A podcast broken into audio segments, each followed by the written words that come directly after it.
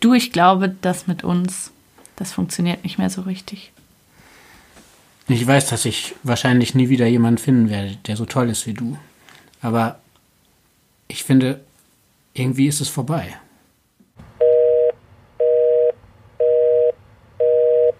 Hallo, ich bin Charlotte und ihr hört Breakup, den Podcast übers Schlussmachen. Ich sitze hier in meinem Gästezimmer in Leipzig. Nee, in Zürich, um Gottes Willen.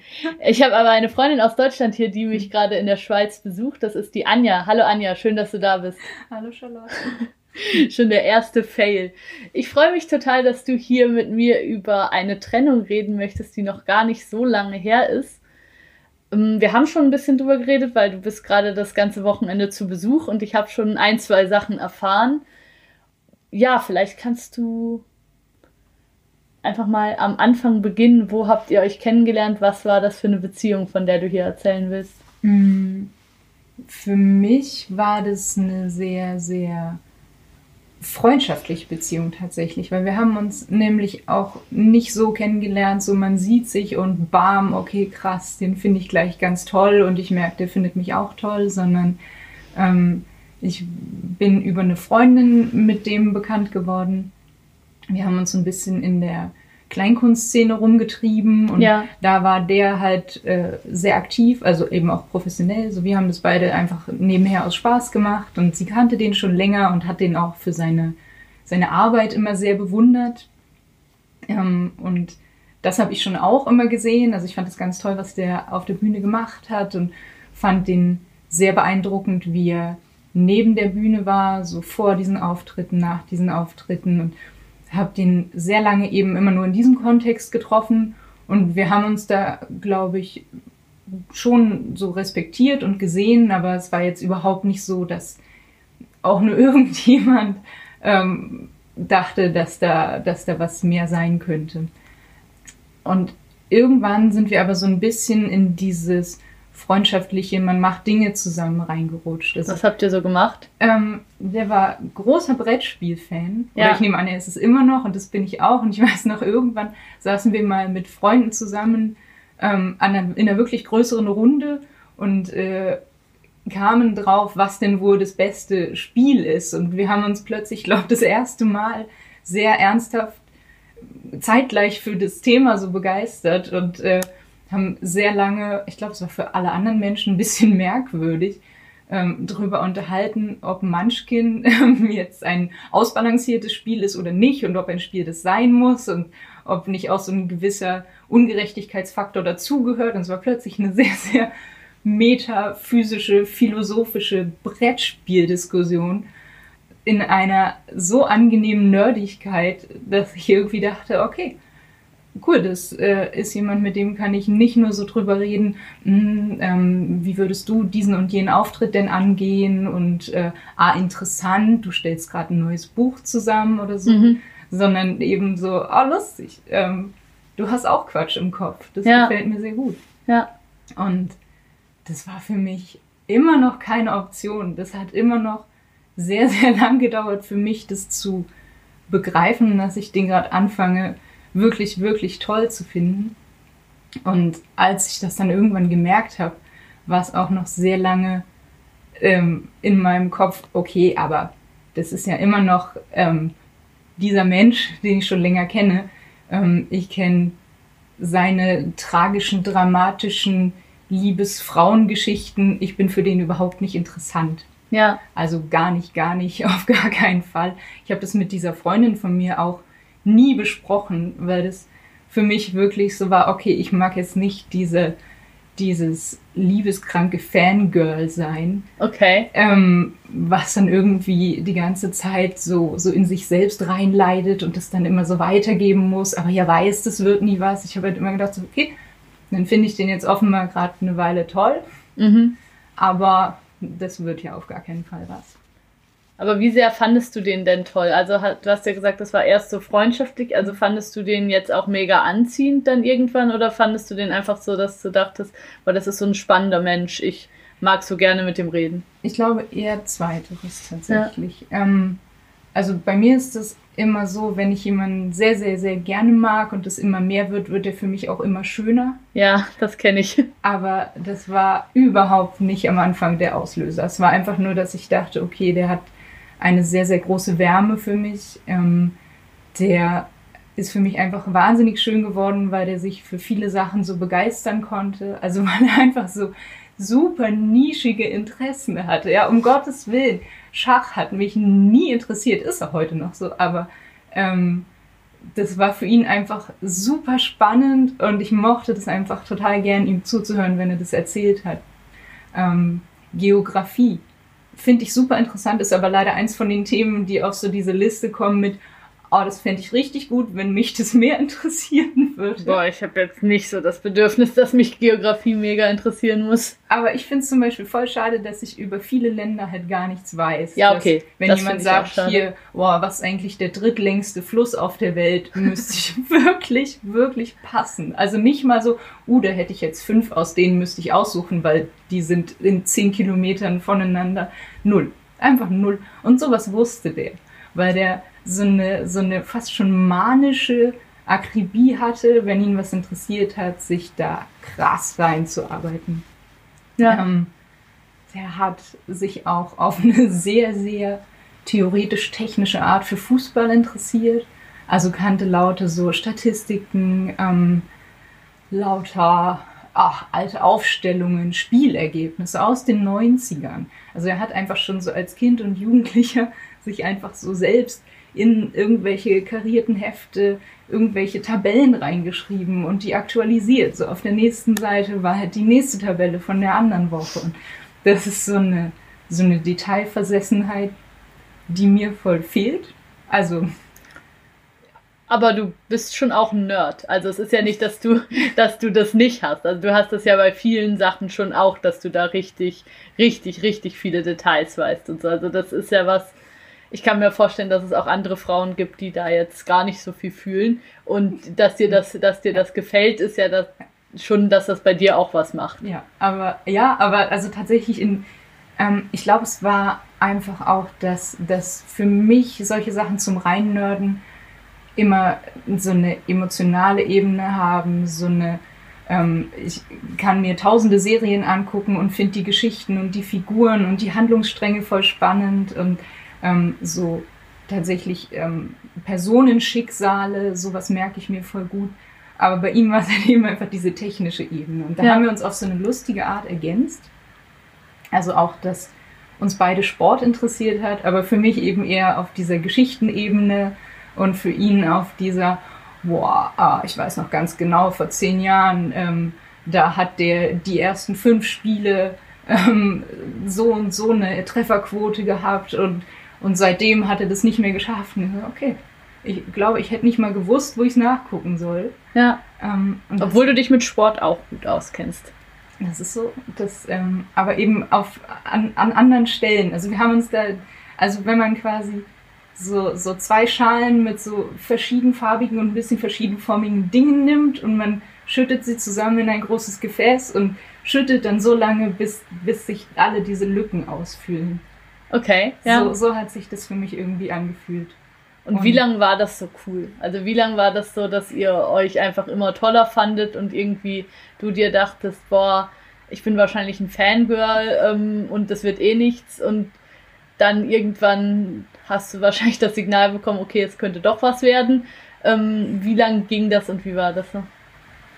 Es war eben erst, dass ich nicht ganz sicher war. Ja. Ähm, dann, dass ich mir eigentlich sehr sicher war, dass es für ihn nichts ist. Und dann noch diese Ebene, okay, will man das jetzt? Also, was macht es mit einer Freundschaft? Was macht es mit den anderen Leuten, die da drin hängen? Was macht es mit der Szene? Weil man dann natürlich auch inzwischen alle so ein bisschen kannte und es war einfach klar, das passiert dann nicht unbeobachtet. Also falls da jetzt irgendwas draus werden sollte, und dann irgendwann mal so, also nicht, dass, dass ich immer schon drüber nachgedacht habe, so wie es dann wäre, wenn man sich trennt. Aber ich bin halt jetzt eben auch nicht mehr irgendwie 16 und verknallt in einen aus meiner Klasse und mir ist wurscht, was da in zwei Wochen mit passiert, sondern irgendwie denke ich das natürlich schon immer so ein bisschen mit, wie, wohin das wachsen könnte und, und wohin das wuchern könnte und ob ich das möchte, dass es das tut. Und ähm, das hat wirklich eine Weile gedauert, bis, bis ich irgendwie gemerkt habe, okay, für ihn ist das schon auch ein bisschen aufregend. Ja. Aber er hat so unausgesprochen, aber irgendwie auch ähnliche Bedenken. Ähm, und dann sind wir irgendwie tatsächlich so sehr, sehr kitschig da reingestolpert. So, wir haben uns irgendwie dann immer öfter getroffen und ich habe schon immer gemerkt, okay, wenn ich irgendein Problem habe oder ein größeres Thema habe, dann mag ich das einfach sehr gern mit ihm besprechen und ähm, das habe ich ihm dann auch gesagt und er sagte dann, es geht ihm auch so und es war aber immer so, okay, das kann man jetzt noch eine Weile so lassen, aber irgendwie fühlte sich schon an, als, als könnte das mehr werden und dann haben wir zum, ich glaube, 43. Mal gesagt, hey, wollen wir eigentlich morgen was machen? Aber irgendwie hatte sich dieser Tonfall geändert. Ich weiß gar nicht, wie es passiert ist, aber ähm, wir haben uns dann halt für so einen Abend verabredet. Und ähm, ich weiß noch, wie wir halt eigentlich irgendwie drüber reden wollten, was wir denn machen. Also keine Ahnung, ob wir was essen gehen oder ob wir irgendwo ein Bundesligaspiel angucken gehen oder so. Und ähm, ich meinte so, ja, wie ist ein wie ist denn dein Bauchgefühl? Und meinte eigentlich so, was sein Gefühl dazu ist, was wir machen sollen. Und er sagt, boah, da ist einfach gerade irgendwie ganz viel.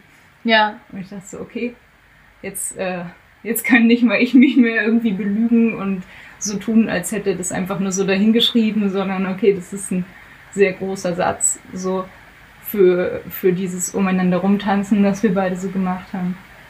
Und dann haben wir uns einfach bei ihm getroffen und was gegessen und äh, dann mit einer Flasche Wein draußen auf die Stufen von so einem Gebäude in der Nähe gesetzt. Und es war alles sehr schön und sehr, okay, ähm, krass, das passiert jetzt gerade wirklich, wirklich. Und okay, müssen wir über alle Leute jetzt nachdenken, die irgendwas damit zu tun haben? Nee, eigentlich nicht. Und ähm, dann haben wir uns geküsst. Ja. Und dann sind wir in seine Wohnung gegangen. Und dann gingen plötzlich alle Lichter aus, weil es einen Stromausfall Oh. Und da musste, Oh, das ist ja man, traumhaft schön. musste man diese Kerzen anmachen, die irgendwo noch in irgendeiner verkramten Kiste waren. Und es war wirklich, ähm, das war sehr, sehr schön. Ja. Das war, ich habe auch noch wirklich sehr lange gedacht, er hätte das irgendwie einfach selber gemacht. habe mir das nicht genau technisch vorgestellt, wie er das hätte Ja. hinkriegen können, aber ähm, es war einfach so merkwürdig gut getimt, Ja. dass ich, weiß nicht, hätte das mir schon vorstellen können, dass er irgendeinen Kumpel fragt, ob er mal in den Keller geht und an diesem Sicherungskasten kurz was macht, so gegen 21 Uhr oder so. Ja. Schön. Ähm, ja, das war total, total schön. Und danach war es aber einfach ein, ein recht großes Drama. Und das war irgendwie, ich meine, im, im Nachhinein deutet man ja immer Sachen nochmal so anders. Ähm, keine Ahnung, ob es wirklich so war, aber es passt so ein bisschen in Muster, dass es halt nicht einfach war, okay, dann gucken wir jetzt mal, wie es ist, sondern es war irgendwie ein Riesending, weil ich äh, kurz vorher mal mit einem Bekannten von ihm eine Weile so mehr auf der Ebene rumgeknutscht, ähm, Mhm. irgendwie was hatte und wir einfach beide recht schnell gemerkt haben, okay, nö, einfach nö. Ähm, und dem wollte er das nun unbedingt sofort dringend erzählen, damit der sich nicht hintergangen fühlt. Puh, ja. Und das war über Tage so ein Build-up, so wie er das jetzt macht und wann er das jetzt macht und ähm, um Gottes Willen, wie konnte er nur? Und das ist ja für den bestimmt ganz schrecklich. Und schon da war ich so, ja, okay, aber also das ist jetzt, ich war jetzt mit dem nicht 20 Jahre verheiratet. Ich bin mit dem jetzt auch nicht mehr verheiratet. Mhm. So klar, für den wird es wahrscheinlich jetzt ein bisschen komisch. Aber also die waren jetzt auch nicht Best Friends oder sowas. Ähm, und es war jetzt auch nicht so ein, keine Ahnung, so ein Filmdrama, dass wir über zehn Jahre alle schlimm ineinander verliebt waren und ich mich dann nun für diesen einen von beiden entschieden habe. So irgendwie, ähm, Aber das hat er draus gemacht. Also er hat so ein bisschen dieses kleine Potenzial von, okay, das ist jetzt ein bisschen awkward und vielleicht hat der auch mal gedacht, das könnte was werden mit euch.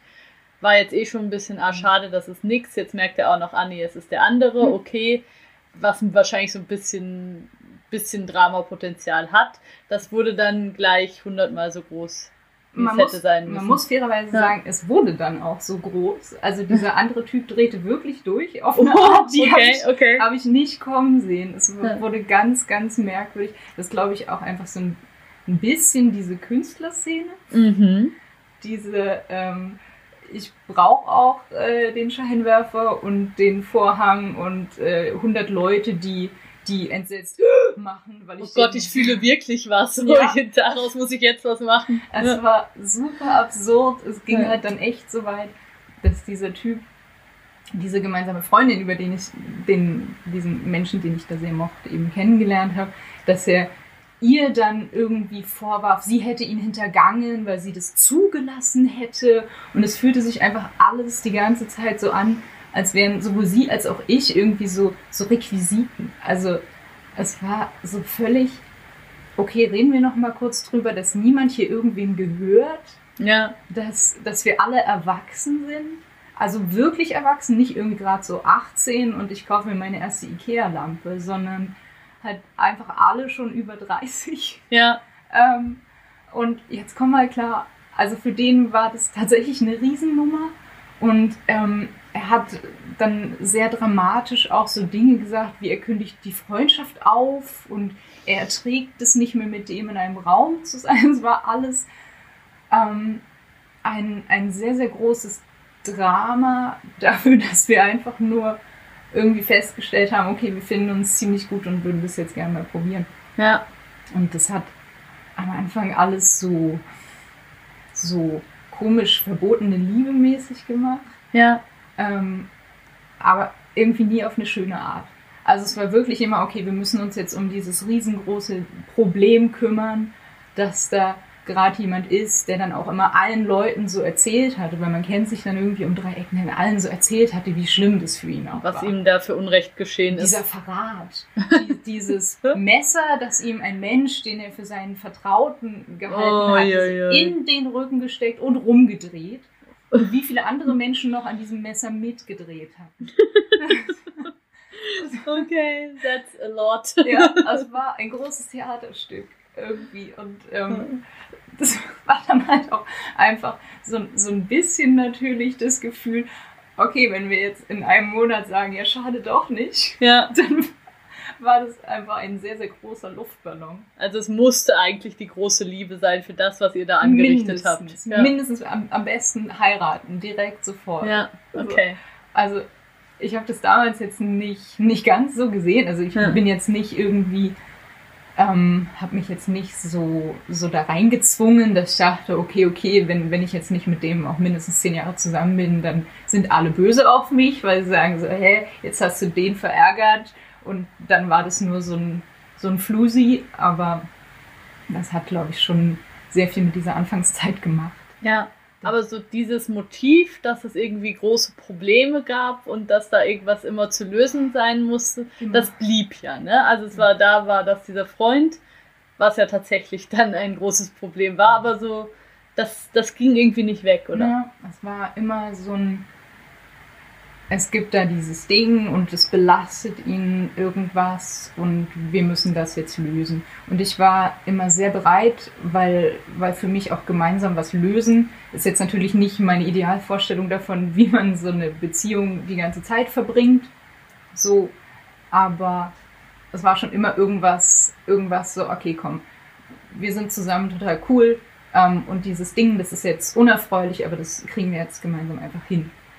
Was waren das so für Dinge, was ihr hinkriegen musstet? Ähm, ach, er hatte zumindest äh, zum Beispiel einen Hund.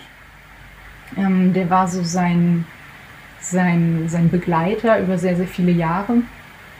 Ähm, man, man kannte ihn auch mit diesem Hund. Also äh, er lief halt immer so künstlermäßig mit dem durch den, durch den englischen Garten und hat dann seine Texte rezitiert, um sie auswendig zu lernen für die Bühne und so wie man sich das so vorstellt mit so einem Künstler. Ich weiß gar nicht, ich habe ja quasi die, diesen, dieses Hund-Mensch-Duo kennengelernt, als ich das schon sehr lange eingespielt hatte. Da habe ich jetzt nicht alles hinterfragt, weil ich meine, jemand, dem ein Hund gehört, der sagt, das wird so und so und so gemacht. Da habe ich ja überhaupt keine Autorität und auch überhaupt kein Fachwissen zu sagen, "Oh, echt, das ist aber komisch, na gut, hm, mach mal, sondern es gab einfach so sehr viele Regeln wie oft dieser Hund raus musste, wie lange er raus musste, dass er auf gar keinen Fall länger als XY Stunden alleine sein kann, was alles total gut ist. Also Hund in der Wohnung ist ja eh immer so ein spezielles Thema. Deswegen war es natürlich total schön, dass er gesagt hat, okay, egal wie scheiße das Wetter ist, eine Stunde am Tag muss dieser Hund in einem Park sein. Aber das hat es natürlich einfach sehr oft kompliziert gemacht, ähm, wenn man zusammen irgendwas geplant hatte. Wenn, also allein wenn es nur war, ähm, können wir uns abends sehen und irgendwo hingehen. Nee, nee, an dem Tag war er jetzt schon tagsüber unterwegs, deswegen kann er abends nicht mehr weg sein, weil der Hund. Mhm. Und ähm, das gab eine, ich glaube, die ist dann so eine gute Freundin von ihm geworden, aber am Anfang war es einfach eine, die er so kennengelernt hatte im Studium. Ähm, mit der hatte er so eine Art äh, Deal mit diesem Hund, dass sie eine, eine unbezahlte Hundesitterin war, auch gern mal über längere Zeit. Also tatsächlich auch mal zwei Wochen oder sowas, wenn er. Das war aber nett von ihr. Das war sehr nett von ihr. Es ist auch Ja. ein sehr fantastischer Hund gewesen. Ja. Sie mochte den einfach gerne. Ähm, für sie war das in dieser Studienzeit auch relativ einfach, den bei sich zu haben. Den hat sie dann auch oft mitgenommen zu ihrer Mutter, die irgendwie draußen am Land wohnte und einen Garten hatte und Hunde. Das war irgendwie ganz lustig. Es war so, so seine, seine Hundesitter-Beziehung. Mhm. Die kannten sich schon ganz lange. Und die zog dann weg. Und dann war es ihm plötzlich nicht mehr so einfach, wenn er irgendwie Auftritte hatte, für die er zwei Wochen unterwegs war, weil wo sollte dieser Hund hin? Und dann gab es einfach wahnsinnig viele äh, so Konstellationen mit, okay, dieser gute Freund von ihm kann ihn für zwei Tage nehmen, dann kann für drei Tage diese Freundin zumindest regelmäßig in die Wohnung kommen und irgendwas machen. So, ich habe ja auch gearbeitet, also ich hatte ja einfach so einen stinknormalen äh, Tagsüberjob. So, das war eh schon ganz verrückt in dieser Künstlerszene, ähm, weil da natürlich das meiste so abends passiert. Ich konnte dann schon irgendwie abends mal was machen und dann gab es aber einfach so Sachen, wo er ein Angebot kriegte, irgendwo zu sein für ein oder zwei Wochen und er sagte, okay, ich muss das ablehnen. Eigentlich brauche ich das Geld, ähm, Mhm. aber ich kann den Hund nicht zwei Wochen alleine lassen. Und äh, ich habe dann halt einfach immer gesagt, so, hey, na klar, nimmst du das an, wir schaffen das irgendwie. Und es ging schon auch immer irgendwie, ja, weil er einfach, einfach für mich ein toller Typ war und ich dachte, okay, also wenn das jetzt das Hindernis ist, ähm, dann kriegen wir das irgendwie gebacken. Dann war es aber einfach meistens die ganze Zeit Stress für mich. Also wirklich Stress auf einem Level, ähm, der hat sich von ihm auf mich übertragen, dass ich immer voll besorgt war den ganzen Tag und ob das jetzt wohl klappt und ob der Hund genug Auslauf hat. So, dann kam einfach ein Kumpel von ihm, der hat dann den Hund quasi zu mir an den Arbeitsplatz gebracht. Dann bin ich mit ihm irgendwie vom Arbeitsplatz zur Wohnung spaziert, damit er dann schon genug Auslauf hatte, weil er halt tagsüber von diesem Kumpel nicht in den Park gelassen wurde, weil der auch was anderes gearbeitet hat und es war immer ein riesiger, riesiger Terz um diesen Hund, der natürlich, also man hätte ihn natürlich in so eine Hundepension geben können, aber das war auch einfach sehr rigoros ausgeschlossen, weil, nee, das tut dem nicht gut. Da sind dann irgendwie andere komische Hunde und das wollte er nicht. Ja, verstehe. Und natürlich auch der finanzielle Aspekt. Also das muss man natürlich auch sagen, wenn du irgendwo bist und tust und du verdienst was und steckst aber gleichzeitig deinen Hund zwei Wochen in Hundepension, kommst du, glaube ich, Auf null. zumindest Ja. ähm, fühlt es sich dann nicht ganz so lohnenswert an. Ja, ja, klar. Und ähm, Und eben jetzt auch als Künstler in München leben ist natürlich auch immer eine Herausforderung, so ein bisschen, weil es einfach eine sauteure Stadt ist und überhaupt. auch das. Und das war eben auch immer ein Thema, Ja. auch weil er, also damit hat er sich immer abgearbeitet, auch weil er eben nicht so gerne zum Beispiel weiter draußen wohnen wollte, wo man natürlich schon ein bisschen Miete hätte sparen können, aber es wär, war schon sehr wichtig, auch in diesem Viertel zu leben, in diesem Künstlerviertel, wo halt auch lauter Leute waren, die er kannte und mochte, wo diese ganzen Bühnen waren, ähm, in die er gern gegangen ist, ob jetzt um selbst aufzutreten oder um zuzugucken und so. Es war, aber also dieser Mikrokosmos sollte schon erhalten bleiben. Und ähm, ach, ich weiß gar nicht, ähm, wann das so das erste Mal Thema wurde. Ähm, das ging, glaube ich, relativ schnell. Also warum, warum ich vor allem halt hier so sitze und diese Geschichte erzähle, was mir halt einfach sehr wichtig war, es ist jetzt nicht nicht einfach eine Trennung gewesen, weil das irgendwie für mich alles anstrengend war und so, sondern das war dann am Ende für mich eine Trennung, weil ich das nicht mehr, nicht mehr ertragen habe, äh, die ganze Zeit mit einem Menschen umzugehen, der mit seiner Depression nicht sehr gut umgeht. Ähm, das hatten wir am Anfang ein paar Mal, dass es eben Thema wurde, also dass ich gemerkt habe, okay, der ist jetzt einfach heute anders. Der Ja. ist, der ist nicht, nicht mit sich und der Welt gut und folglich mit mir auch nicht gut, weil ich bin ja hier und ich bin in dieser Welt. Und ähm, Also alles, was du machst, ist auch irgendwie genau falsch und genau das, was jetzt nicht sein sollte und was ihn stört. Genau und so. Ja. Und dann habe Ja. dann hab ich natürlich, weil das einfach sehr, sehr schwierig ist, natürlich damit umzugehen, wenn man das noch nie so auf die Art erlebt hat. Dann habe ich natürlich gesagt, okay, aber was, was soll ich, also was würde dir helfen? Was, was kann ich machen? Soll ich weggehen? Also soll ich an diesen Tagen einfach nicht da sein? Ähm, soll ich in ein anderes Zimmer gehen? Ähm, so, also ich habe irgendwie versucht, so abzuklopfen, was, was ich da tun kann. Habt Ähm, ihr da schon zusammen gewohnt, als das so war? Oder? Mm, Nee, aber da war ich recht oft bei ihm, Ja. weil wir, ähm, weil in meiner Hund der Wohnung, äh, in meiner Wohnung der Hund nicht so froh war. Ja. Ähm, ich weiß gar nicht mehr, was die Gründe genau waren. Ich glaube, der Bodenbelag war nicht so gut für seine Pfoten und der Flur war so hellhörig, dass es ihn immer aufgeregt hat. Okay. Ja, das ist eine Zumutung. Ah. Das ist klar. Ähm, und natürlich hatte er auch nicht sein Schlafsofa. Und das war alles auf eine Art immer plausibel, dass ich gesagt habe, okay, also das tut mir jetzt ja auch nicht weh. Ob ich mit ihm in meiner Wohnung zusammen bin oder in seiner, ist mir ja wurscht. Es Mhm. geht mir um das Zusammensein. Und so habe ich das sehr, sehr oft in dieser Zeit gedacht und auch immer so praktiziert, ist das falsche Wort, aber für mich war es immer, wenn es irgendwie ein Thema gibt und einer von beiden hat eine sehr starke Meinung dazu und für den anderen ist es okay, das zu machen, dann, na klar, macht man das halt so, wie es für den einen jetzt halt wirklich besonders wichtig und gut ist. Ja. Und es war aber einfach tatsächlich immer seine Meinung. Ähm, dieses Muster ist mir aber sehr lange nicht aufgefallen, weil ich sehr, also für meine Begriffe sehr leicht zufrieden bin, weil ich gerne zufrieden bin und sage, okay, ähm, meine Haare brennen nicht, meine Füße sind nicht gebrochen, ähm, ich habe heute was essen können, das auch noch gut geschmeckt hat und ich bin mit den Menschen zusammen, den ich mag. So, wenn das jetzt für dich irgendwie keine Ahnung, cooler ist, äh, dass wir einen Film gucken und ich dich dabei nicht berühre, dann ist das so. Wäre Ja. jetzt, wär jetzt nicht meine, meine Wahl Nummer eins, aber okay. Wenn das für dich jetzt irgendwie ein Ding ist, dann ist es halt. Und ähm, Also du hast sehr, sehr oft so Sachen irgendwie akzeptiert, wo du gedacht hast, ist jetzt nicht optimal, aber ist schon, ist schon okay. ja, Und dann ist das ja so, dass so dein Raum wahrscheinlich immer so ein bisschen kleiner wird. So gefühlt, wenn sozusagen er viele Regeln macht und du viel für den Hund und ihn und alles irgendwie schaust, dass das gut ist, dann ist ja so der Raum, wo Anja sagt, so das ist jetzt aber schon wichtig, der, der wird ja immer kleiner, wahrscheinlich, oder? Ist er, aber ich hatte auch gar nicht das Gefühl, dass er so groß sein müsste. Ja. Also das war irgendwie ganz weird, weil manchmal hat er dann so, so, so eine psychiatrische Metadiskussion geführt, wo er dann sagte, naja, aber du musst dir schon auch Raum nehmen. Ich war so, ja, okay, aber also mir geht's eigentlich gut. Ja. So, so, also ich habe jetzt nicht Lust auf irgendeinen Kampf, weil für mich ist es noch okay, so wie es ist.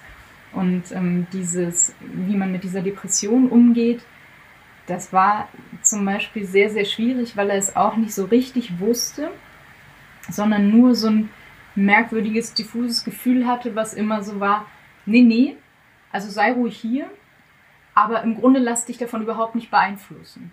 Also sei einfach so, wie du immer bist. Und ich dachte, okay, aber du, du bist anders. Das, das ist, hat einen Einfluss auf mich. Ich fühle mich irritiert, ich fühle mich schlecht. Ich habe eh oft das Gefühl, dass wenn es Leuten nicht gut geht, dass ich irgendwas ändern muss. Oder wenn ich nur was ändere, dann wird es besser. Mhm. Das ist natürlich ähm, ein, eine bisschen unglückliche ähm, Kombination mit jemandem, der eine Depression hat, wenn du die ganze Zeit das Gefühl hast, so okay, aber wenn ich jetzt vielleicht einfach ein bisschen was anders mache, dann wird es irgendwie besser für den. Ja. Ähm, und das hat er aber auch einfach ein bisschen gefüttert. Ich finde es voll schwer zu sagen, ob mit Absicht oder aus Versehen, das ist ja im Endeffekt dann auch egal. Ähm, zumindest so am Anfang gewesen, weil ich ja gesehen habe, dass er das jetzt nicht aus Spaß macht. Also dass er nicht sich irgendwie Wege sucht, mich zu quälen oder mich zu testen oder irgendwie zu gucken, wie, wie ich reagiere, wenn er so und so ist, sondern er war halt so und ich habe einfach keine, keine Formel gefunden, damit umzugehen.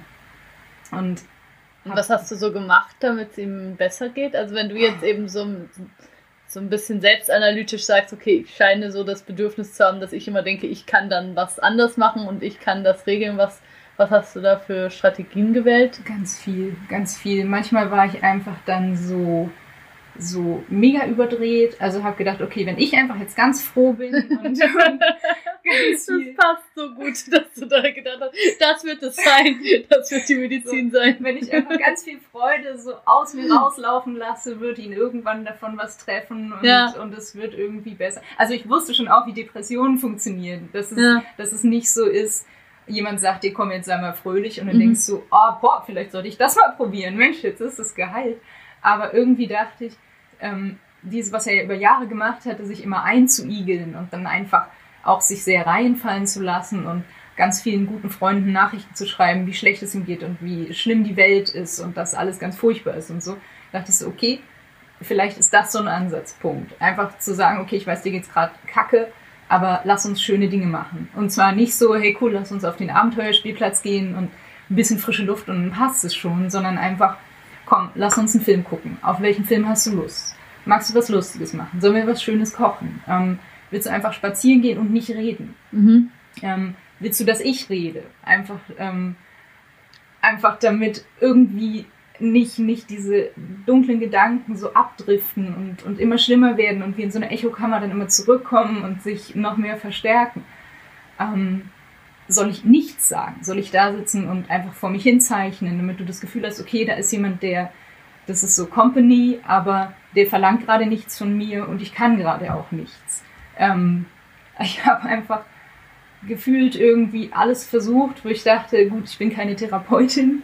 Ähm, ich kann ja nur machen, was so in, in meiner was Kraft dir vielleicht helfen würde, auch so, ne? So, ja. sowas. Ja. Ähm, ja. Und es war natürlich extrem ernüchternd, dass es egal war. Also es war einfach wirklich egal, was davon ich gemacht habe. Und es war für mein Gefühl, ähm, es hat sich einfach so, so merkwürdig hin und her gewunden, dieses Problem. Weil er gemerkt hat, okay, sie versucht Sachen. Ja. Ähm, dann hat ihn das irgendwie belastet weil er dachte, boah, die macht Sachen, aber es wird nicht besser. Dann ähm, war er so, also wütend möchte ich nicht sagen, er hat jetzt nicht irgendwie getobt oder so, aber es war für ihn dann schon, oh Gott, ich kann mich gerade kaum um mich kümmern und jetzt macht die Sachen, die nicht funktionieren und jetzt muss ich mich darum kümmern, dass es für sie vielleicht traurig ist, wenn sie Sachen macht, die nicht funktionieren und und es wurde dann eine riesige Spirale aus ähm, ich, ich fand es gar, ich hätte wahrscheinlich einfach gehen sollen dann. Aber das wollte er halt auch nicht. Also ich habe wirklich sehr oft sehr konkret gefragt, ist es heute ein Tag, wo ich einfach am besten nicht da bin? Und das wollte er nicht. Also irgendwie hätte er, glaube ich, gern gehabt, dass ich da bin, aber dass mich das alles überhaupt nicht berührt. Also dass ich genau so bin wie an normalen Tagen. Ja, ja, voll. Ähm, und es ging einfach nicht. Und diese Unterhaltung hatten wir ermüdend oft dass ich sagte, du, ich, ich kann nicht sein wie an einem normalen Tag, weil du bist nicht wie an einem normalen Tag. Ähm, ich kann mir keinen Menschen vorstellen, der das kann. Also vielleicht gibt es den, aber der ist dann nicht so wie ich. Also dass ich das Bedürfnis habe, auf Menschen einzugehen, die mir wichtig sind. Und ähm, diese Unterhaltung hatten wir wirklich sehr, sehr oft. Ähm, die hatten wir auch, wenn er zum Beispiel unterwegs war und ich mich um diesen Hund gekümmert habe. Ich habe auch einmal zwei Wochen Urlaub genommen.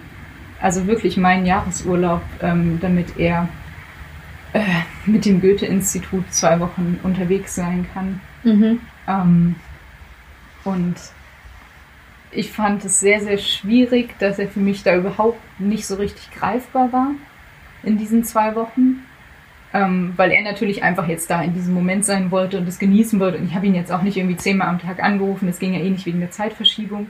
Aber für mich war es so ein, so ein krasser Moment, wo ich, jetzt wird es ein bisschen melodramatisch, wo ich so, so Hausfrauen irgendwie aus den 50ern von so Karrieremännern verstanden habe, dass die einfach so, so zu Hause saßen, sich um Dinge gekümmert haben und dann warteten, bis die große Lichtgestalt Ehemann irgendwann wieder auftauchte und, und sie mit ihrer Gnade beschien. Ja. Und wenn du das halt irgendwie so ein paar Mal hast, konnte ich mir schon vorstellen, warum man dann irgendwann anfängt, so Kochsherry in sich reinzugießen. Ja. Und man wird natürlich auch immer kleiner darin, ne? Also das ist nicht gut fürs Ego.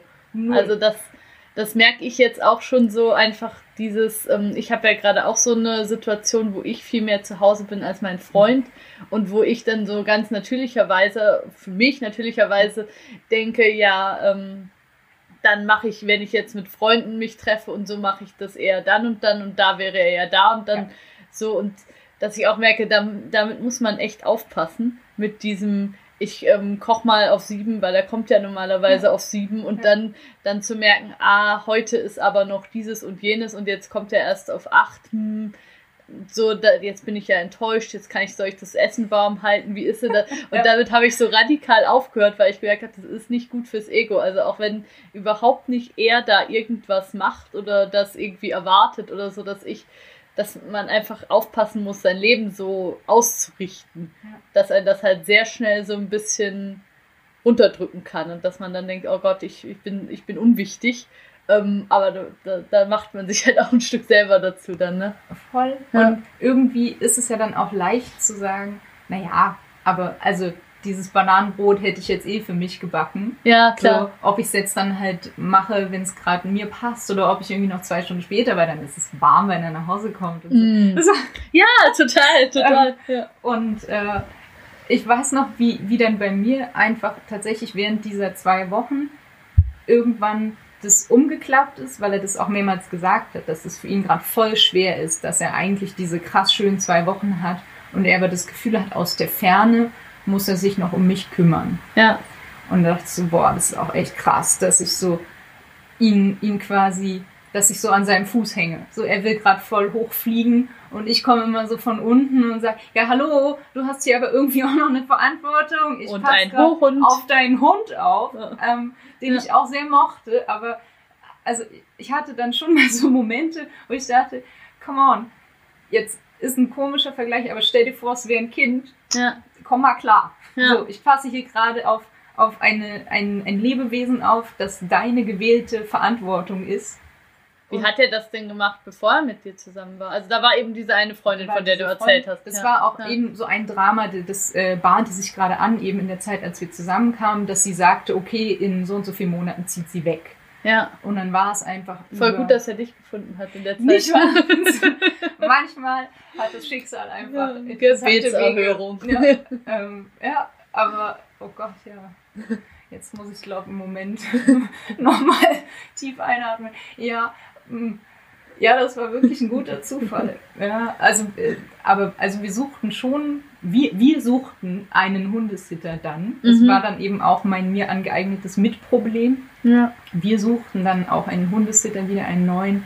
Aber es gab halt absurd hohe Ansprüche, unter anderem, der darf nichts kosten.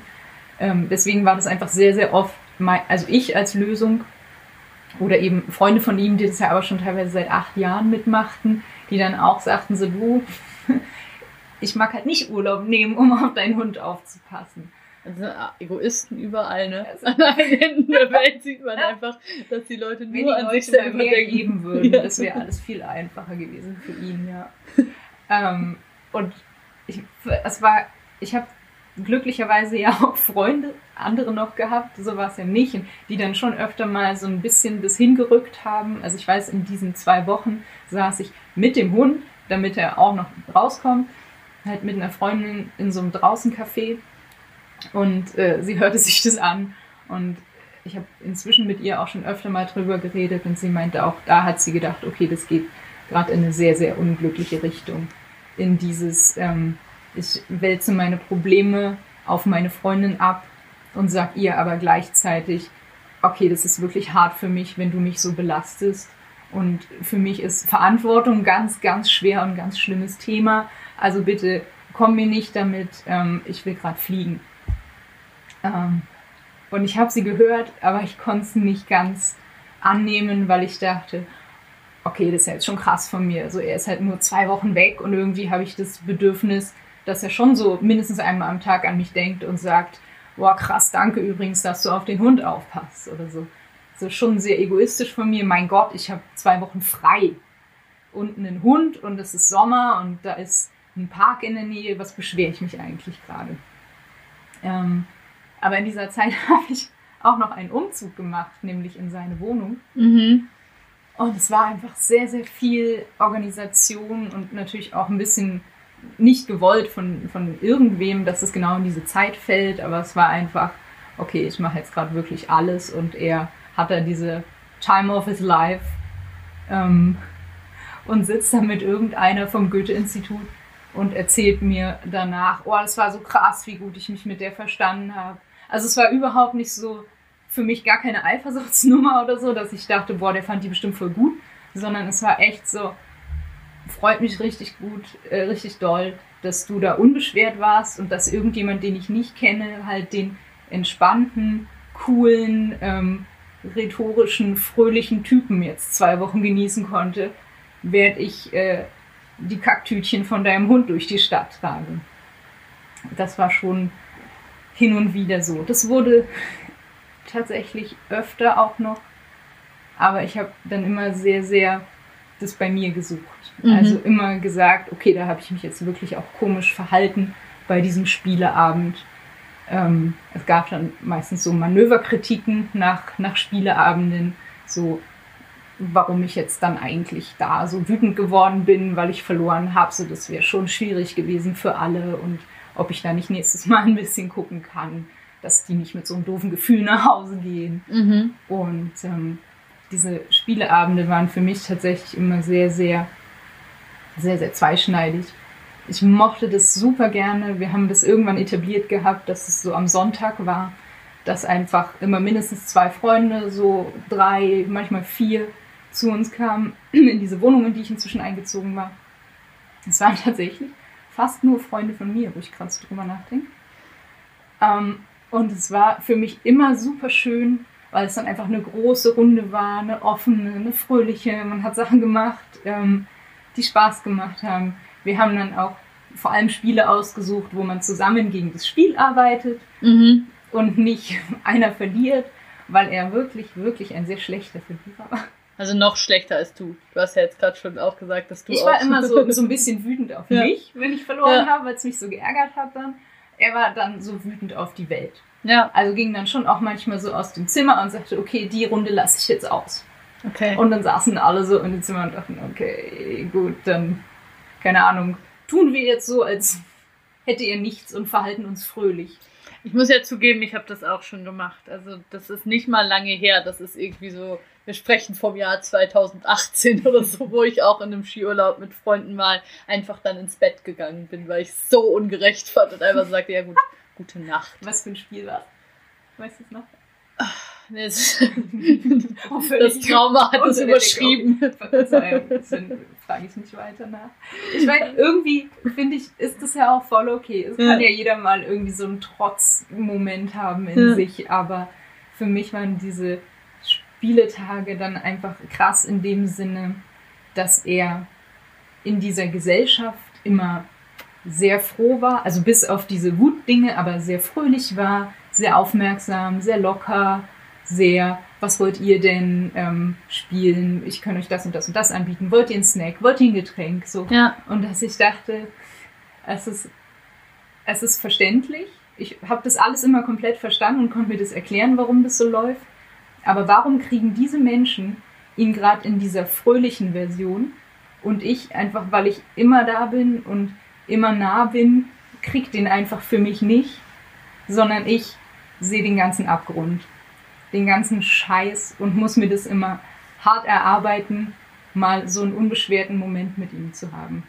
Und wirklich hart erarbeiten. Also das sehr lange planen, ähm, sagen, okay, komm, lass uns dies und jenes machen. Ich weiß noch, ähm, als das nächste Drama gerade war, nämlich, dass uns die Wohnung gekündigt wurde wegen Eigenbedarf, ähm, haben, wir, haben wir natürlich beide nicht fröhlich gefunden. Ja. Aber ich war einfach sehr, sehr viel an der Reihe, ihm zu sagen, dass das wird.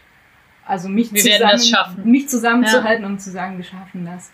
Und ich weiß, dass er echt in, in so, einem, so einem dunklen Raum war in seinem Hirn und ähm, ich gesagt habe, okay, komm, pass auf, wir gehen jetzt, ähm, wir gehen jetzt in so eine Trampolinbude. Also so ein, so, wo sie halt so eine Riesenhalle haben und irgendwie einen ganzen Raum nur mit Trampolins ausgelegt und irgendwelche lustigen Sachen. Und er so war, oh nee, komm, warum? Also was Ja. soll das? So, ich habe da jetzt keinen Bock drauf. Und ich so, komm, nee, wir machen das. Ja. Wir reden jetzt mal zwei Stunden nicht über diese Scheiße und wie schlimm sie ist und wie wir es nie lösen werden, sondern wir machen jetzt einfach irgendwas, wo man nur dumm rumspringt und mit Bällen wirft. Und das war super schön und ich habe einfach gemerkt, wie ich, wie ich so krass hungrig nach, nach solchen Momenten und solchen Erlebnissen war, dass ich die ganze, ganze Zeit immer versucht habe und immer überlegt habe, okay, was können wir noch machen, dass das irgendwie geht, dass er da rauskommt aus diesem Scheiß. Dass irgendwie auch ich da rauskomme, aber das war immer eher so Prio 2. Ja. Ich habe einfach sehr, sehr viel über diese Depression nachgedacht. Und er hatte halt früher mal eine Therapie, weil diese Depression auch diverseste Auslöser und Auswüchse hatte. So, er hat das schon mal angucken lassen und sich auch eine Weile darum gekümmert, aber dann wurde es besser Mhm. und dann hat er es halt nicht mehr gemacht. Und ähm, ja, ich weiß nicht, sowas passiert wahrscheinlich öfter. So Menschen denken, okay, jetzt ist ja gut, jetzt habe ich es im Griff. Und dann einfach wieder reinfallen, weil sie es locker gelassen haben. Ich glaube auch, dass das öfter passiert. Aber eben, das ist ja jetzt eigentlich der Punkt, wo es dann, glaube ich, auch ähm, deutlich bergab ging. So, ihr habt diese Wohnung in München, die jetzt Eigenbedarfskündigung, ihr müsst euch eine neue Wohnung in München suchen. Ihr habt einen Hund, das macht es nicht einfacher, in München eine Wohnung zu finden. Ja. Wer München kennt, weiß, dass man da schnell mal 2000 Euro Miete hinlegt und dann noch nicht in einem Schloss wohnt. Und ähm, das ist einfach irgendwie alles sau stressig. Würde wahrscheinlich für jeden jetzt nicht die geilste Situation gerade sein. Wenn man aber eh schon Probleme hat, mit Stress umzugehen, wird das richtig ätzend. Ja. Dann schaut ihr Wohnungen an, Wohnungen an, Wohnungen an. Vor allen Dingen du, Ich glaube ich. die Wohnung Ja. an. Ich habe gerade tatsächlich heute eben nochmal drüber nachgedacht. Also wir haben beide sehr viel auf diesen ganzen Portalen rumgesucht. Ähm, Immo Scout Goldkunden. all diese Dinge. Ja, ja, Not sponsored. Nein, aber ich habe tatsächlich dann Ja. auch so eine, so eine Bezahl, äh, Ja, so Bezahl-Account geholt, weil es hatte ich einfach, auch alles schon solche Sachen. Ja. Weil es halt einfach war, okay, in drei Monaten ist diese Wohnung hier nicht mehr unsere. Ähm, ich hatte kurz vorher meinen Job gekündigt aus einer sehr, sehr langwierigen Überlegung und, und äh, Unzufriedenheit heraus, hatte einen neuen Job, der dann irgendwie losging. Und so mussten wir dann halt in diesen Mietmarkt. So, hallo, wir sind ein freiberuflicher Künstler, eine Frau in der Probezeit von einem neuen Job und wir haben diesen Hund. Und der passt nicht in eine Handtasche, sondern der ist halt so ein richtiger Hund-Hund. Und dann gab es natürlich auch noch sehr, sehr viele Parameter, die für ihn auch stimmen mussten. Also ah, alles, alles für den Dackel, alles für den Hund. So, der konnte nur in einer ebenerdigen Wohnung wohnen, weil Gelenkprobleme Mhm. oder mit einem Fahrstuhl. Ähm, eigentlich wäre es auch richtig gut, wenn der englische Garten direkt vor der Tür anfängt zu wachsen. Also so maximal vielleicht über eine Straße drüber, aber auch keine große, weil das hat ihn schon in der Wohnung davor belastet, dass man immer über diese eine große Straße musste zum englischen Garten. Ich kann heute irgendwie drüber lachen. Ich habe auch damals drüber gelacht, aber hätte halt niemals gesagt, sag mal, hast du eigentlich einen Schuss? Du kannst von hier den scheiß englischen Garten riechen. Komm mal klar. So. Ja. Du bist so privilegiert, du hast so viel Glück gehabt. Das war alles nicht, nicht in, in, meinem, in meinem Wesen, dass ich ihm das so gesagt hätte. Ich finde es eh sehr schwierig, Leuten zu sagen, wie sie zu sein haben. Ähm, Nee, klar, es ist ja auch grundsätzlich so, wenn das so sein Vibe ist und sein Ding, dann entweder das passt zu dir oder halt nicht. Also ich glaube so dieses, dass man einen Partner hat und denkt eben, der müsste halt mal checken, dass er eigentlich so und so, das funktioniert ja meistens eh nicht. Also mhm. ich glaube, das, das scheint ja so eine Persönlichkeitsstruktur zu sein, dass er halt das Gefühl hatte, so ein bisschen, die Welt schuldet ihm ein bisschen was und er ist eben als Künstler ja schon jemand, der irgendwie ganz viel Input gibt und dann ähm, sollte ja so eine schöne Wohnung und äh, gutes ja. Geld, das sollte ja wohl das Mindeste sein, was drin ist und so und ich glaube, das, das kannst du wahrscheinlich auch nicht ändern. So, das musst du dann entweder sagen, das äh, ist bei ihm so, das, damit kann ich, kann ich umgehen oder nicht. Das war ja. halt der Punkt. Ja. Also in, ich fand es schon manchmal befremdlich, wie wer einfach Dinge bewertet hat, auch Menschen bewertet hat, auch Menschen bewertet hat ins Gesicht anders, als wenn wir später gesprochen haben. Also es war jetzt nicht irgendwie ein, ein schlimmer, böser Lästerer oder so, aber ähm, dass er einfach Menschen, die er menschlich mochte, gesagt hat, boah, für gut, dass du dieses Buch geschrieben hast und dann später einfach sagte, boah, weißt du, dieses Buch. Also nee, also echt nicht. Und ähm, das war, glaube ich, viel aus so, so einer Unzufriedenheit mit sich selbst heraus natürlich. Aber das machte es ja nicht weniger schwer damit umzugehen. Das ist ja in diesen Kreativberufen, glaube ich, häufig so. Also gerade, dass eben Leute, die das Buch ähm, rausgebracht haben, was du eigentlich auch gerne schon seit zwei Jahren geschrieben ja. hättest und damit auch noch Erfolg haben, ja. dass du so denkst, boah, ätzend. Und das Buch wirklich auch zum Kotzen eigentlich. Und also alles zum irgendwie. Kotzen muss man fairerweise sagen, hat er natürlich nie gesagt. Es, war, es war immer auf so einer gewissen Sachebene. Also so die, die Sprachwahl, ja. Also seins wäre es nicht. Das ist halt so, er, er versteht es schon so, das ist so, so die Art Buch, wie es so Buchkritiker gern lesen würden. So, ja. Das kann er schon gut. Ne? Das ja. hat er schon gut gemacht, aber meins wäre es nicht. Ähm, aber er hat halt dieses andere Buch, dieses bessere, dieses, was es mehr verdient hätte, einfach nie geschrieben. Und deswegen war es immer so schwer, mit ihm darüber zu reden, weil man so dachte, also wenn ich dir jedes Mal spiegele, wie, wie kindisch das irgendwie gerade ist, dann, dann zerstöre ich dich damit, wenn wir ehrlich sind. Also ich habe schon schon oft irgendwie gedacht, boah, eigentlich, eigentlich wäre jetzt der Moment, um zu sagen, ja, okay, aber wo ist denn dein gutes Buch? Wo ist denn dein Bühnenprogramm, wo du das alles perfekt machst? Äh, wo, wo ist denn dein, äh, es ging ja in alle Lebensbereiche, also wie er dann irgendwie sehr sicher war, dass das Leben seiner Schwester viel besser wäre, wenn sie nicht rauchen würde. Ja. Also sehr, sehr wortgewaltig. Oder von der anderen Schwester, äh, wenn sie nur endlich mal einen richtigen Job hätte und nicht immer auf diese dummen Typen reinfallen würde. Also er hatte immer sehr, sehr gute Vorstellungen davon, wie das Leben von allen Leuten, die er kannte, extrem viel besser wäre, wenn sie nur endlich mal dies und jenes machen würden, was ihm da als große Lösung einfiel. Und äh, das trug er dann auch immer, immer mehr an mich ran. Wenn ich nur endlich Yoga machen würde, dann wäre mein Leben nicht mehr so stressig. Und ich sagte, nee, also ja, vielleicht, aber ich habe es probiert, Yoga gibt mir nichts. Ja. Ähm, ich habe einfach einen Job, der mich gerade nicht froh macht. Und da hilft es mir auch nichts, wenn ich abends eine halbe Stunde Yoga mache. Es ist immer noch dieser Job, der mich nicht froh macht. Daran muss ich was ändern. Und das tat ich dann eben auch. Aber für ihn waren immer diese Lösungen, diese kleinen Pflasterdinge, die er für sich so gefunden hatte, immer dann völlig, ja okay, dann muss das ja auch für alle anderen so sein. Und äh, das fing dann einfach an, in so Bereiche reinzuschwappen. Ähm, ich habe auch so ein bisschen eine komplizierte Familiengeschichte mhm. und da war ich manchmal dann einfach traurig und es ging mir nicht gut. Aber es war jetzt nicht so, dass ich mich eine Woche in einem dunklen, dunklen Zimmer verkrochen hätte, sondern ich war einfach manchmal traurig, wie man das so als Mensch ist, wenn ja. man nicht optimiert ist, was glaubt ungefähr kein Mensch hinkriegt. Und er kam immer öfter auf diese Großlösung, ich müsste nur halt endlich eine Therapie machen. Ja.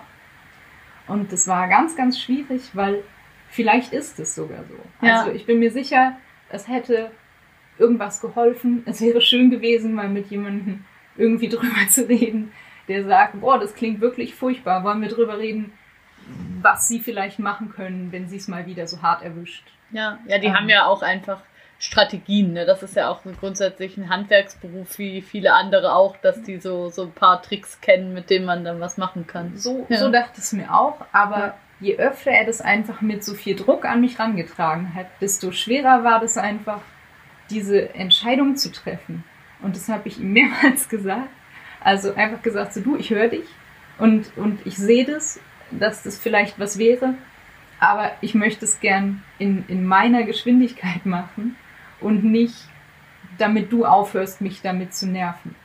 Weil zum Therapeuten gehen ist ja irgendwie nicht so, come on, so deine Schuhe haben jetzt irgendwie drei Löcher, jetzt kauft ihr halt endlich mal neue, der Winter geht los, sondern es ist irgendwie was Großes. Für mich war es was riesig Großes. Ich war noch nie beim Therapeuten.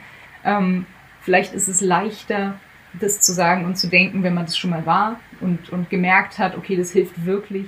Aber für mich war es einfach jedes Mal, wenn ich gerade so langsam an diesem Punkt war, dass ich mich damit befassen wollte, so aus mir heraus, war es so, ja, sag mal, hast du da jetzt eigentlich mal einen Termin gemacht?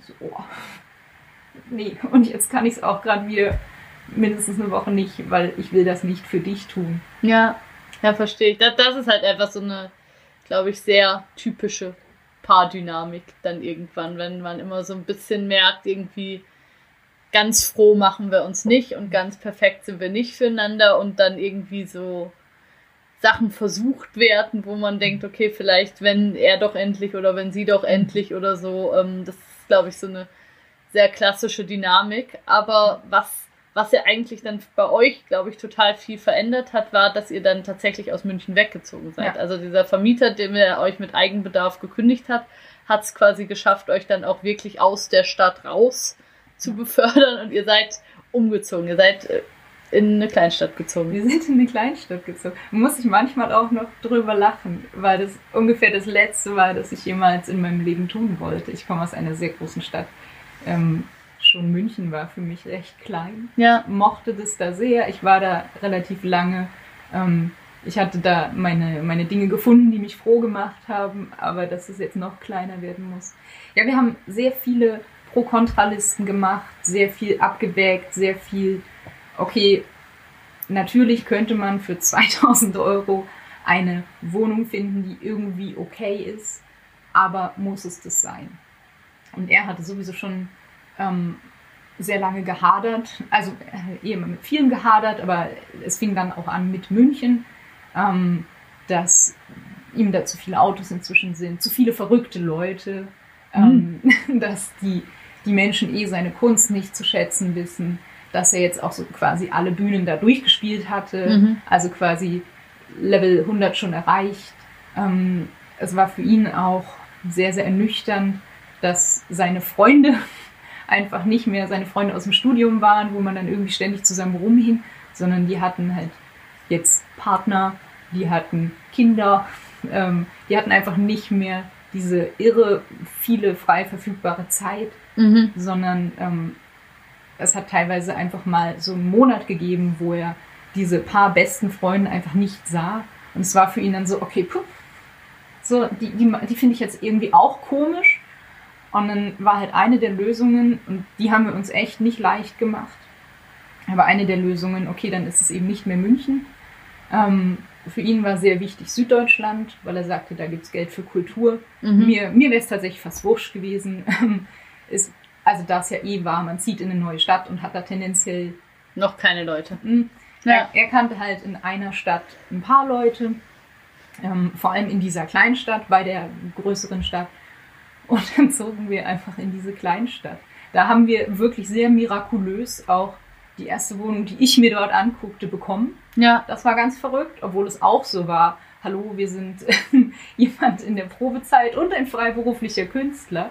Ähm, wir ließen den Hund in München bei Freunden. Ach, der Hund kam nicht mit. Der Hund kam das wusste mit. ich gar nicht. Nee, Krass, aber das ist ja, das ist ja für ihn auch ein krasser Wechsel. Also wenn du hast ihn ja jetzt beschrieben als jemand, der eben als Signature Move mit seinem Hund durch den englischen Garten mhm. ging und Texte rezitierte. Mhm.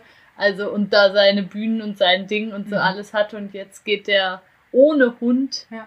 woanders hin ja. in eine Kleinstadt. Das ist ja ein krasser Move auch. Das war sehr krass und ja. ich habe das klingt jetzt irgendwie abgeklärter, als ich damals war, aber selbst in diesem, okay, es ist alles irgendwie zu viel für ein Menschenhirn, habe ich gemerkt, dass er diese Entscheidung nicht alleine treffen will und dass er gerade versucht, die auf mich zumindest teilweise abzuwälzen. Und da habe ich aber sofort und immer, immer gesagt, nee, das entscheide ich nicht. Das ist, ich kann dir sagen, was immer du entscheidest, ich helfe dir, ich trage das mit. Wenn du sagst, du möchtest den mitnehmen, dann kriegen wir das hin. Wenn du sagst, du möchtest ihn hier lassen, wir hatten inzwischen da so einen Hundesitter gefunden, wieder so eine Bekannte um zwei Ecken, die kein Geld nahm, die den Hund toll fand.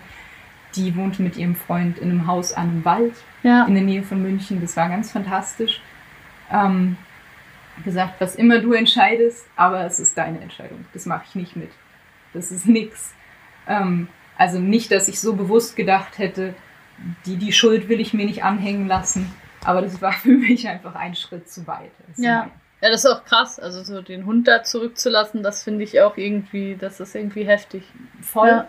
Und ich habe auch wirklich dreimal gesagt, überleg dir das ernsthaft gut. Ja. Das wird anstrengend ähm, und es wird nicht spaßig. Wer weiß, vielleicht finden wir auch da wieder ewig keinen Hundesitter. Aber wenn das für dich keine Option ist, den dort zu lassen, dann nehmen wir den natürlich mit. Und er sagt aber, nein, nein, neu anfangen, wirklich komplett neu. Ähm, diese, dieses künstlerische Versuchen, sich zu finden, hatte in der Phase auch gerade so eine Wendung genommen, dass er ein Buch schreiben wollte und dass er in München immer sagte, er würde es ja schreiben, aber dieser Hund lenkt ihn davon ab. Okay. Die Verantwortung für diesen Hund immer zu wissen, der ist da, er muss sich kümmern, das geht alles nicht. Und deswegen war jetzt die Idee, wenn wir dorthin ziehen und den Hund halt wirklich sehr gut betreut wissen, dann, dann wird alles von ihm abfallen ja. all der Druck, all die Verantwortung, all dieses Schlimme, was München hat. Ja, alle diese Verrückten und diese Freunde, die keine Zeit haben und, und diese großen Straßen. Ja, all das ist nicht mehr da. Neuanfang, alles wird leicht und einfach und schön. Und wurde es halt nicht. Nee, von da war es wirklich richtig Downhill, oder? Richtig hart. Im Ja. Grunde ging es noch so lange gut, wie er diese Wohnung eingerichtet hat.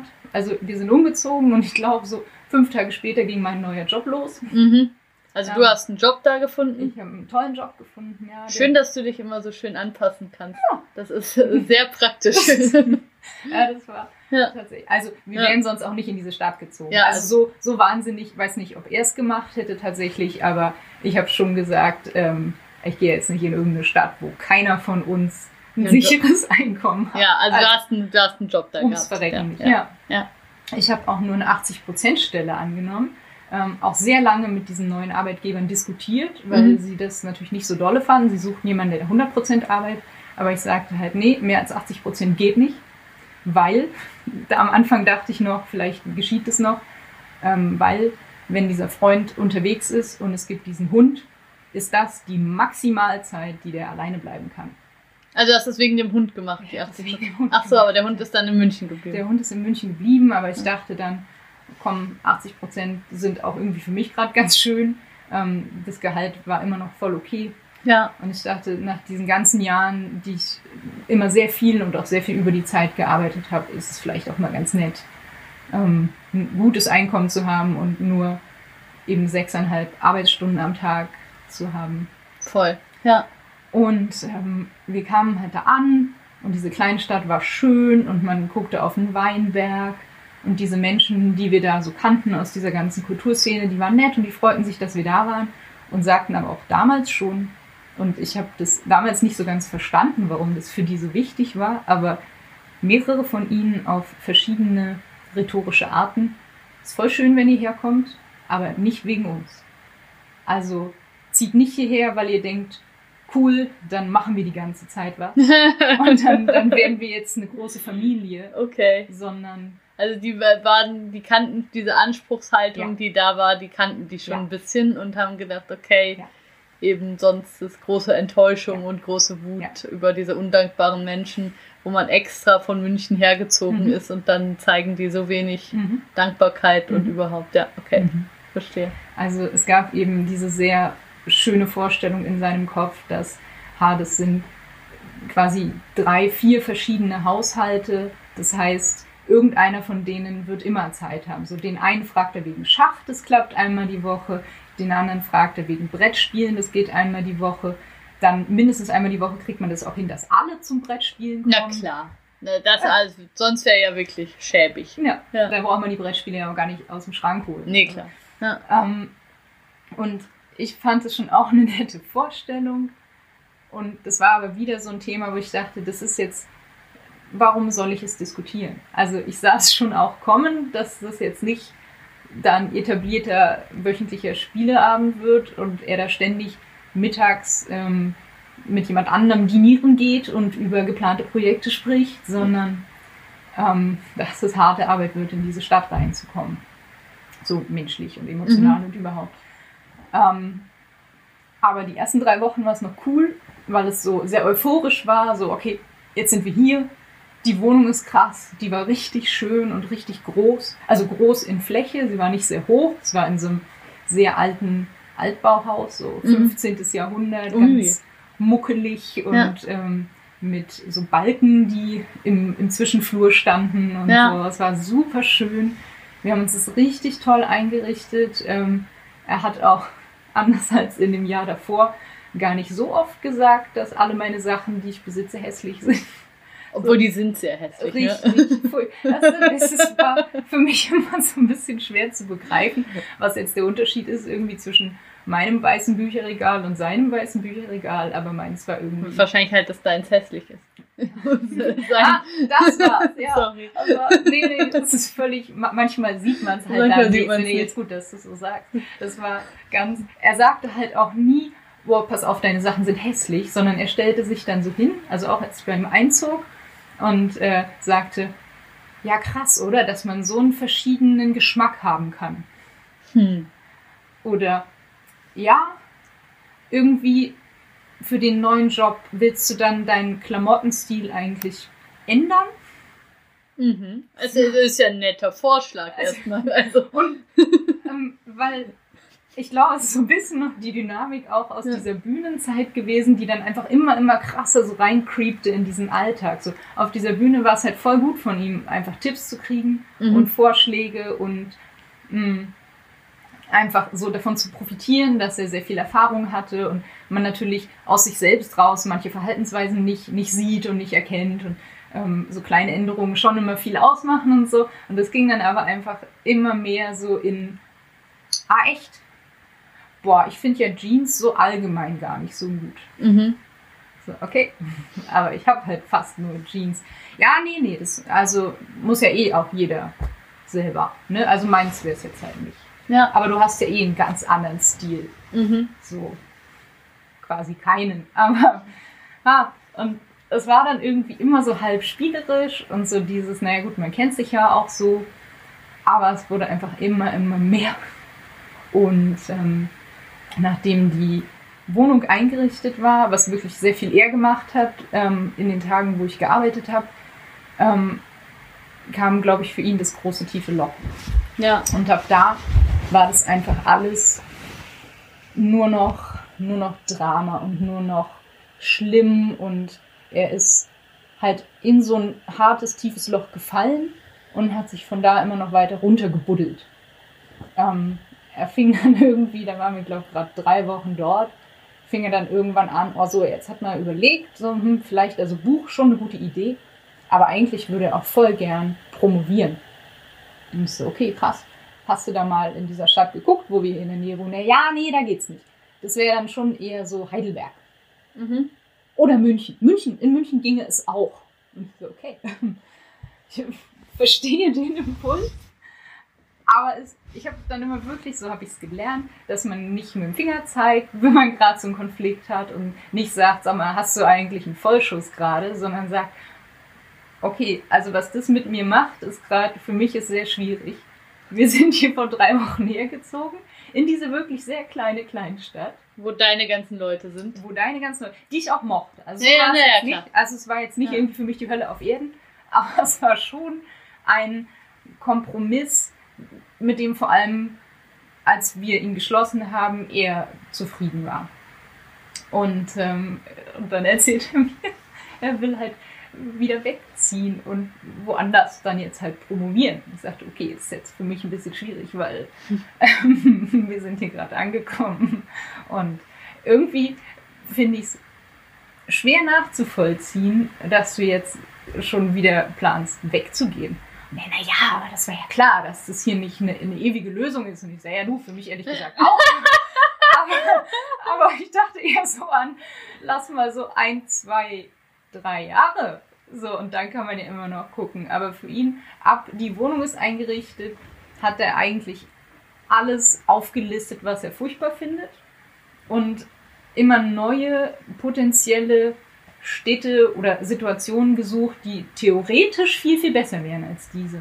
Also es gab wirklich sehr, sehr viele Versuche, da einfach sofort wieder wegzukommen. So, er fing dann irgendwie im Sommer an, da waren wir noch kein halbes Jahr dort, einfach Leuten aus München zu sagen, hey, guckt euch mal nach Wohnungen für uns um, ne? Alter Schwede. Alter Schwede, boah. Oh, das ist krass. Und es war halt für mich tatsächlich ein bisschen okay zu ertragen, weil ich wusste, da findet man natürlich eh nichts. Ja. Aber nachdem er das dann halt das 12. Mal gemacht und so gedroppt hatte und auch sagte, okay, also ich habe jetzt letztens mit einer vom Literaturhaus geredet, zu dir im Grunde fast gar nicht kannte. Und der hat ja jetzt auch gesagt, sie soll sich mal umhören. Ich sagte, du, ähm, ich verstehe das wirklich. Also, dass dich das hier irgendwie alles nicht so froh macht, wie du dachtest. Er saß halt den ganzen Tag in dieser Wohnung. Dieses Buch schrieb sich nicht von selbst. Dieser Hund war weg. Das war natürlich einfach ein eine krasser Riss für ihn. Und er hatte die ganze Zeit immer so diese Frage im Kopf, okay, wofür?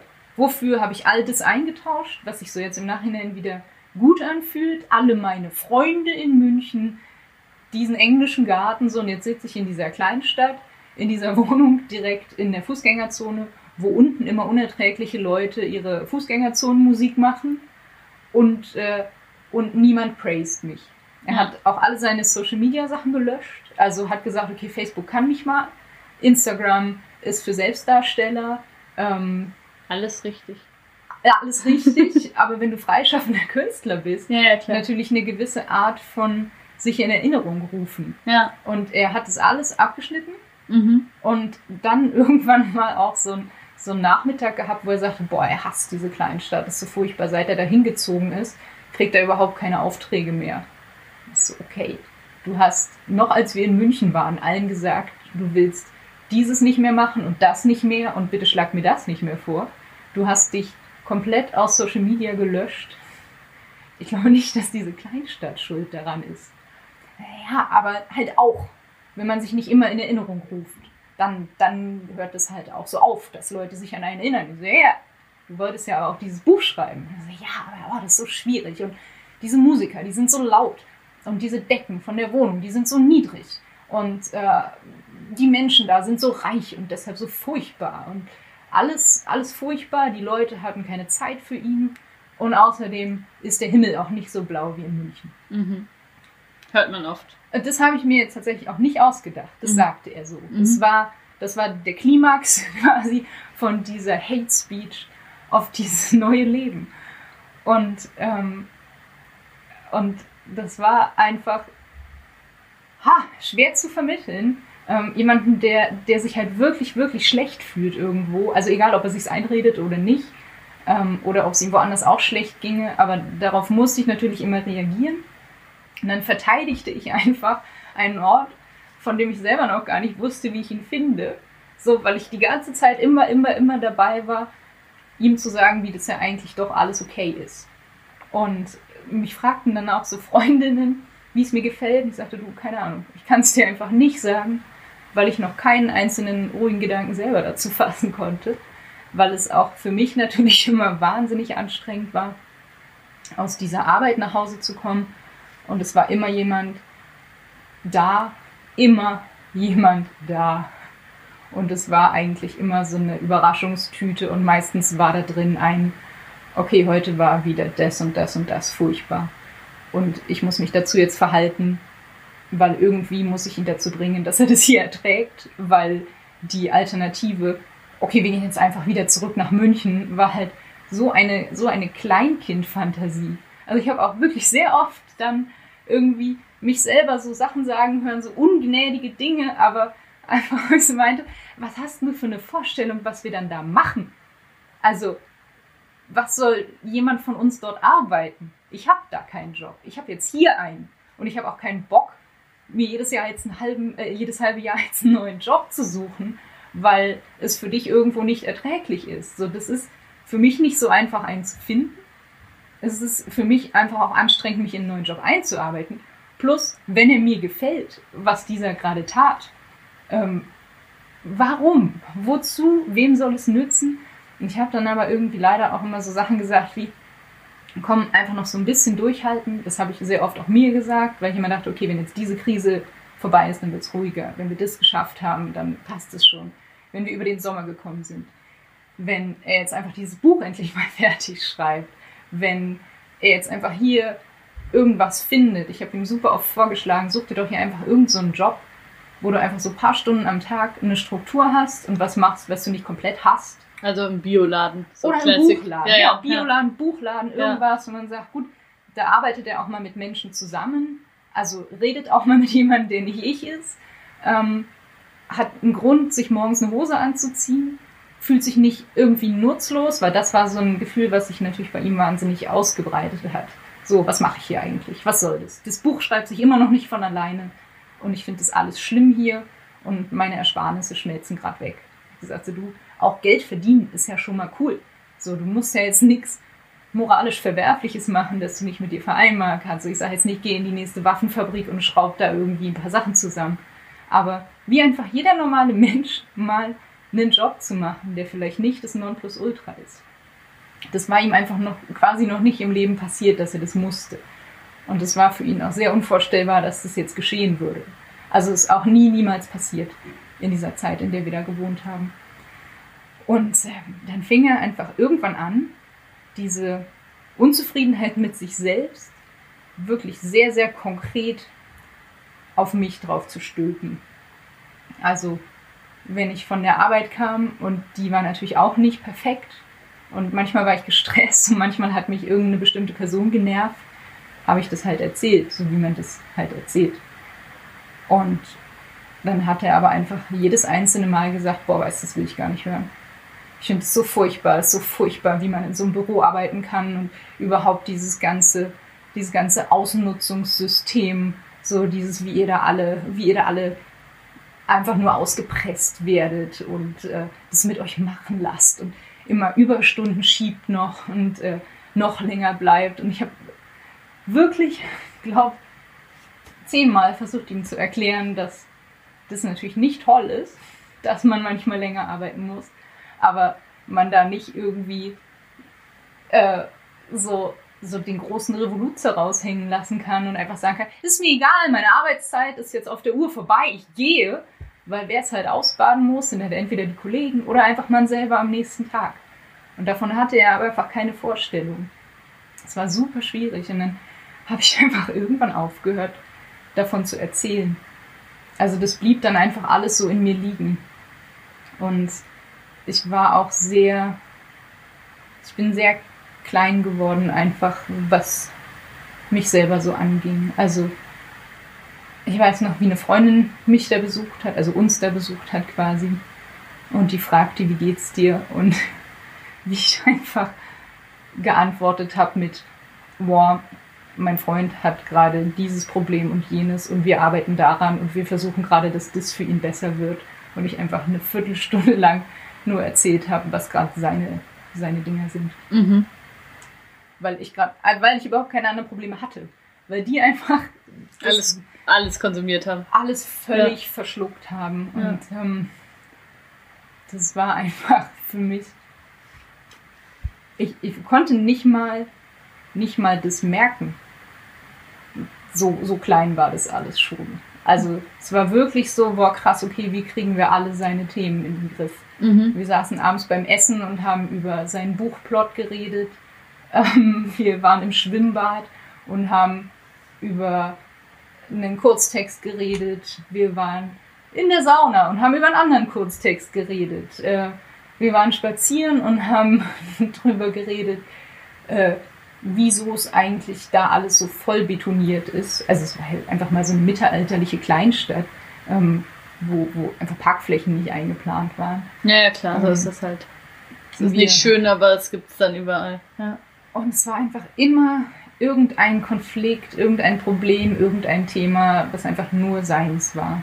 Wo ich aber dachte, okay, pass auf, das lösen wir jetzt. So, vielleicht nicht heute, aber morgen. Oder dieses andere, wenn wir das jetzt nur lösen. Ja, aber auf eine Art, Anja, war das ja auch schon in dem Anfangsszenario ähm, so ein bisschen angelegt. Also, dass du da schon die ganze Zeit dachtest, ja, für mich, für mich gibt's ja gar kein Problem. Also für mich ist ja gut, die Sonne scheint und ich mag ihn und ähm, es gibt so viel, was cool ist und ich habe heute gerade ein total leckeres Eis gegessen und es gibt eigentlich für mich keinen Grund, sich zu beschweren. Also, dass du so dieses auf dich selber hören und mal überlegen, okay, wie, was würde ich mir denn jetzt eigentlich von meinem Freund wünschen und wie ist denn eigentlich mein Bedürfnis dazu und so.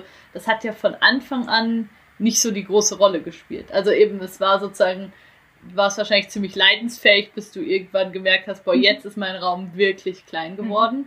Aber ähm, das hast du ja so von Anfang an auch ein bisschen bisschen selber mit verbockt, sozusagen, dass du nicht gemerkt hast, ja, hallo, hallo, Moment mal, ähm, ich will ja auch Sachen, oder? Und das ist voll, Ja, und das ist voll schwierig natürlich. Also, wenn irgendjemand an sowas Schuld hat, dann ist es ja eh nicht immer nur einer. Und Nee, so. nee, klar. Klar. Dass ich das im Nachhinein wahnsinnig oft gedacht habe, aber ich wüsste auch immer noch nicht, wo der Punkt gewesen wäre, wo ich hätte sagen müssen, nee, pass mal auf.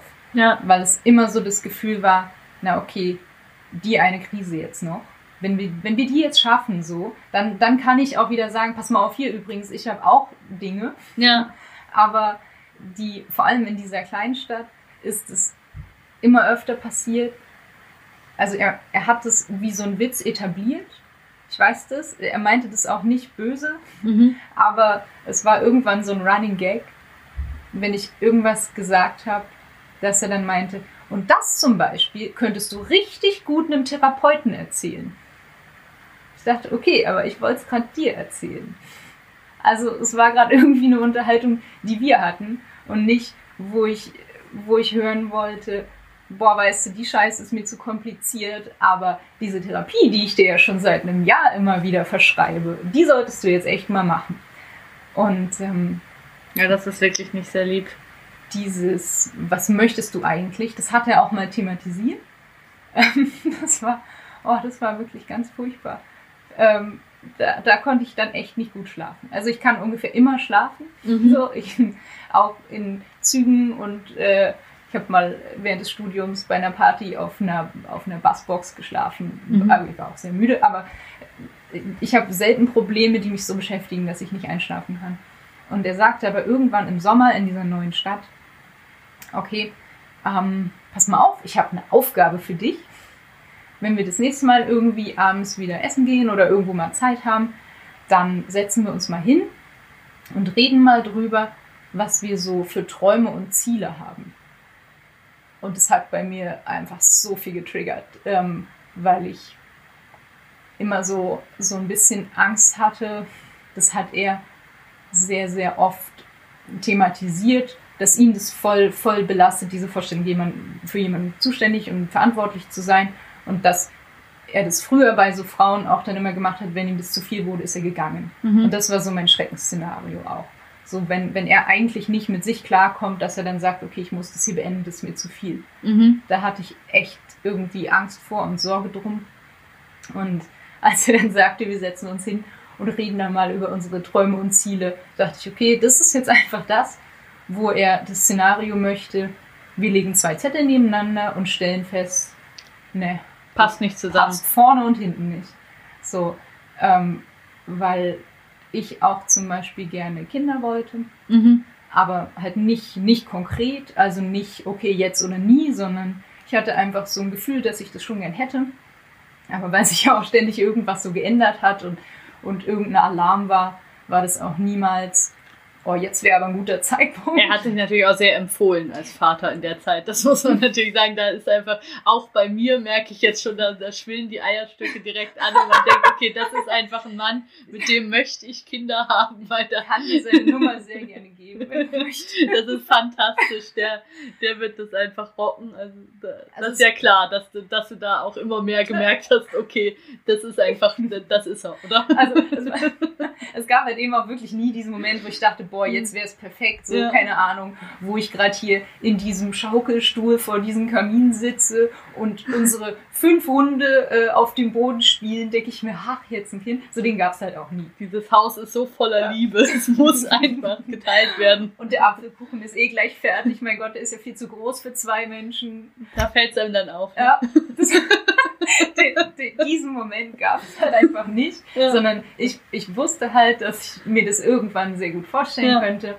Und am Anfang war das für ihn auch noch kein Bäbel-Thema, ja. aber irgendwann hatte er dann mal in so einem, okay, wenn, wenn in mir irgendwie so ein Dreck und so eine Unruhe ist, vielleicht mache ich dann einfach die ganze Welt besser ähm, und, und besitze nur noch drei Pullover und kaufe nur noch Bio-Dinkelnudeln und fliege nicht mehr, außer natürlich das Goethe-Institut lässt mich irgendwo hinfliegen. Ähm, und vor allem, was ich mal gelesen und gehört habe, das Schlimmste für den CO2-Fußabdruck sind Kinder. Ja. Und ab da waren dann Kinder einfach so, Bob, pfui, ne, auf gar keinen Fall, ever. Und dieses Gespräch hatten wir einmal und das war nicht sehr schön. Und ich sagte aber, okay, das ist jetzt für mich natürlich nicht so geil, aber ich möchte ja mit dir zusammen sein. Und dieses theoretische irgendwann mal in der Zukunft potenzielle Kind, so ja, das kann ich mhm. mir vorstellen. Aber vor allem möchte ich ja gerade hier jetzt mit dir und dann ist das eben so. Und wenn es sich für dich irgendwann mal ändert, dann sag mir gerne sofort Bescheid. Mhm. Und dann gucken wir, ob es für mich auch immer noch so ist und dann reden wir nochmal. Und er konnte das aber einfach nicht loslassen. Also es wurde immer und immer und immer wieder thematisiert. Auch diese, diese Frau, mit der er sich bei dieser Goethe-Institut-Reise so super gut unterhalten hat. Das musste er mir dann auch irgendwann nochmal reindrücken, dass er mit der darüber geredet hätte und die hätte es auch voll krass gefunden, ja, wie man zusammen sein kann, wenn einer ein Kind will und der andere Mensch nicht. So, boah, so, finden sie unvorstellbar. Und dann gesagt, ja, es ist ja schon auch wirklich krass. Und ich sagte, ja, okay, ähm, ja. Aber was jetzt die Konsequenz? Und so weit ging es halt nie. Ja. Sondern immer nur, boah, also jetzt hat mir wieder jemand anders gespiegelt, wie krass das ist. Und, ähm, und ich wusste einfach, wenn ich diese Scheißliste mache und ich ehrlich bin, muss natürlich einfach dieser Gedanke draufstehen. Und da hatte ich einfach noch bei ein paar anderen Punkten das Gefühl, wenn ich die draufschreibe, ist es für ihn einfach jetzt schwarz auf weiß oder meinetwegen blau auf kariert oder was auch immer, die Bestätigung, okay, das war's. Das war's, was die ganze Zeit für ihn nicht gepasst hat. Deshalb ist er irgendwie unglücklich und unzufrieden und das führt alles eh nirgendwo hin. Und was soll das? Äh, lassen wir das sein. Und war das für dich zu der Zeit noch ein Horrorszenario? Oder war irgendwo in deinem Hinterkopf vielleicht langsam auch die Stimme, vielleicht wäre es ja auch ganz schön, nicht mehr mit ihm zusammen zu sein? Also vielleicht gäbe es ja auch Sachen, die dann ein bisschen weniger schwierig wären in meinem Leben. Mm, tatsächlich da noch gar nicht ja. weil ich immer noch diese Vorstellung hatte, dass es einfach zwei, zwei Personen von ihm gibt. Einfach diesen Menschen, den ich ja so gerne mochte, der gern nerdigen Quatsch mochte, der eigentlich auch gerne Freude hatte und Spaß und, und albernes Zeug gemacht hat und ähm, halt seine Geografie-App durchgespielt hat, irgendwie noch nachts um zwei. Mm.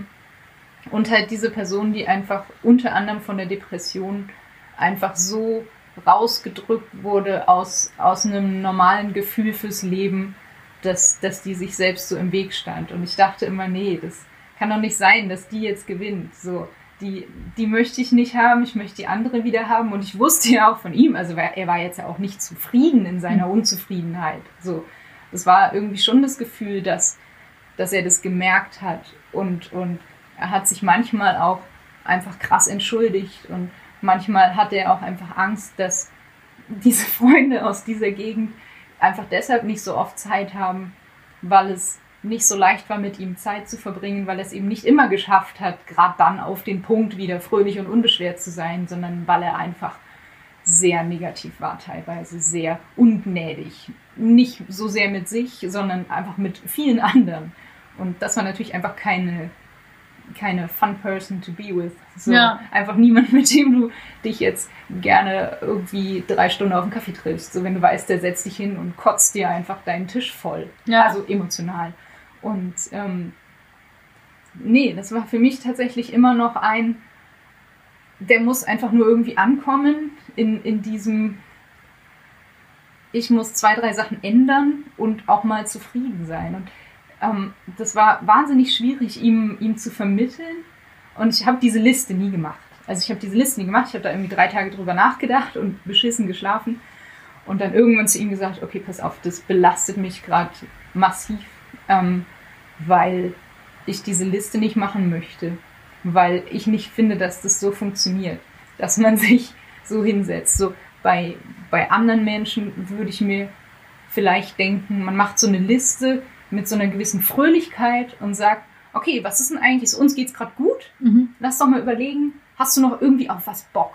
Auf was, was so ein bisschen unrealistisch wirkt, was vielleicht schwierig zu erreichen ist, Aber was geil wäre. was geil wäre, wo wir gucken können, wie können wir das zusammen erreichen, was davon machen wir zuerst, so keine Ahnung. Der eine sagt, oh, ich hätte schon gern einen eigenen Garten, der andere sagt, also weißt du, einmal in Hamburg arbeiten und der nächste sagt halt so, boah, wenn wir so eine Wand schwarz streichen. Und dann gucken wir, was ist so Ja, ja, klar. das, Ja. das nächste Ziel, was geht, kann man sich auf eine graue Wand einigen, weil vielleicht der andere sagt, oh, okay, schwarz ist mir echt zu krass. Ähm, sagt dann der andere, oh, krass, Hamburg, da habe ich eh schon seit Jahren mal drüber nachgedacht. Und hey, mit dem Garten, ich hätte zwar nie gedacht, dass ich mal ein Haus mit Garten habe, aber vielleicht finden wir einen Schrebergarten für dich. Also irgendwas, das man so gemeinsam macht. Ja. Und für mich war diese Liste einfach so, so ein krasses Damoklesschwert. Weil ich dachte, da, da wird einfach nichts Gutes draufstehen. Da wird nichts Konstruktives draufstehen. Ähm, ich habe ihm auch gesagt, ich finde es sehr, sehr schwer, weil ich das Gefühl habe, du wirst sie gegen mich verwenden, egal was ich draufschreibe.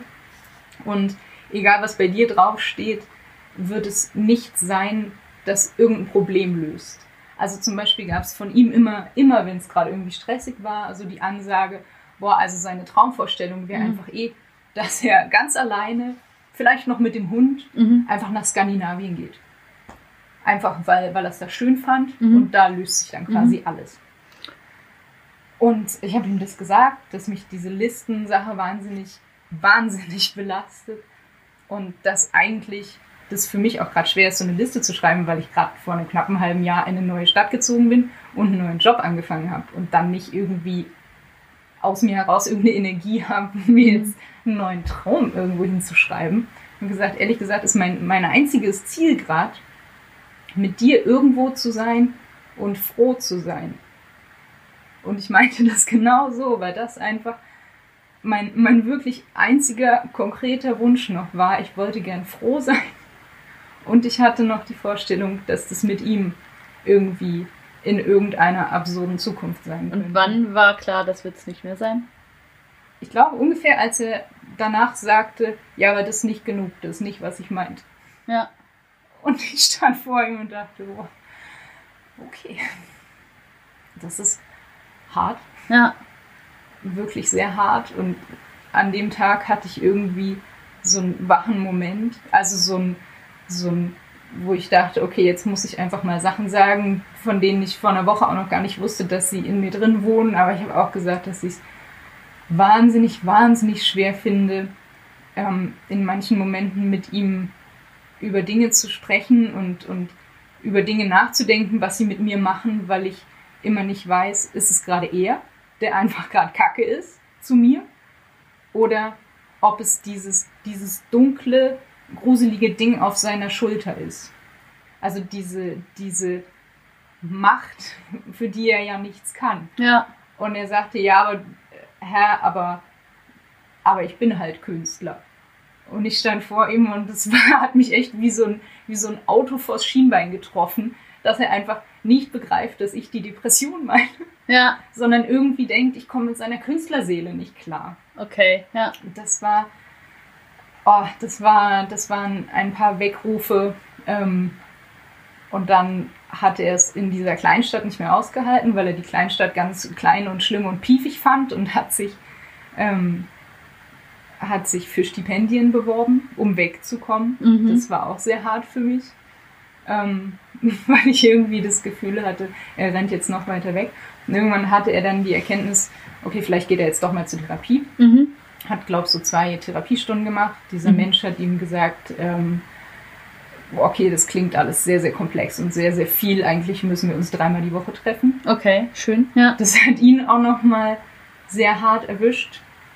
Glaube ich, weil er sich das selber so ein bisschen schöner geredet hatte dann. Und dreimal die Woche ist schon einfach, ist schon einfach sehr, Eine engmaschige Betreuung. Ja, Ja, genau. sehr, ja. sehr ernst gemeinte. Ähm, Und dann bekam er aber eine Zusage für ein Stipendium und ging stattdessen dorthin, in eine noch kleinere Kleinstadt. Aber weg von dir. Weg von mir. Und ich, Endlich frei sein, ne? Also, das, das war, das habe ich in dem Moment überhaupt nicht gedacht. ja. Ich habe nur gedacht, wie krass das ist, dass er sich wirklich dafür entscheidet und gegen diese Therapie. Ja. Also gegen diese sehr eindeutige, notwendige Therapie, wo ihm schon jemand, mit dem er nur zweimal gesprochen hat, sagt, okay, pass mal auf, das ist so ein großes, so ein großes Ding in dir drin. Dreimal die Woche drunter braucht man gar nicht anfangen. Und er sagt, ja, aber irgendwie wäre es schon auch schön, wenn ich wohin gehe, wo, wo anders ist. Und dann ging er und ich war so leicht plötzlich.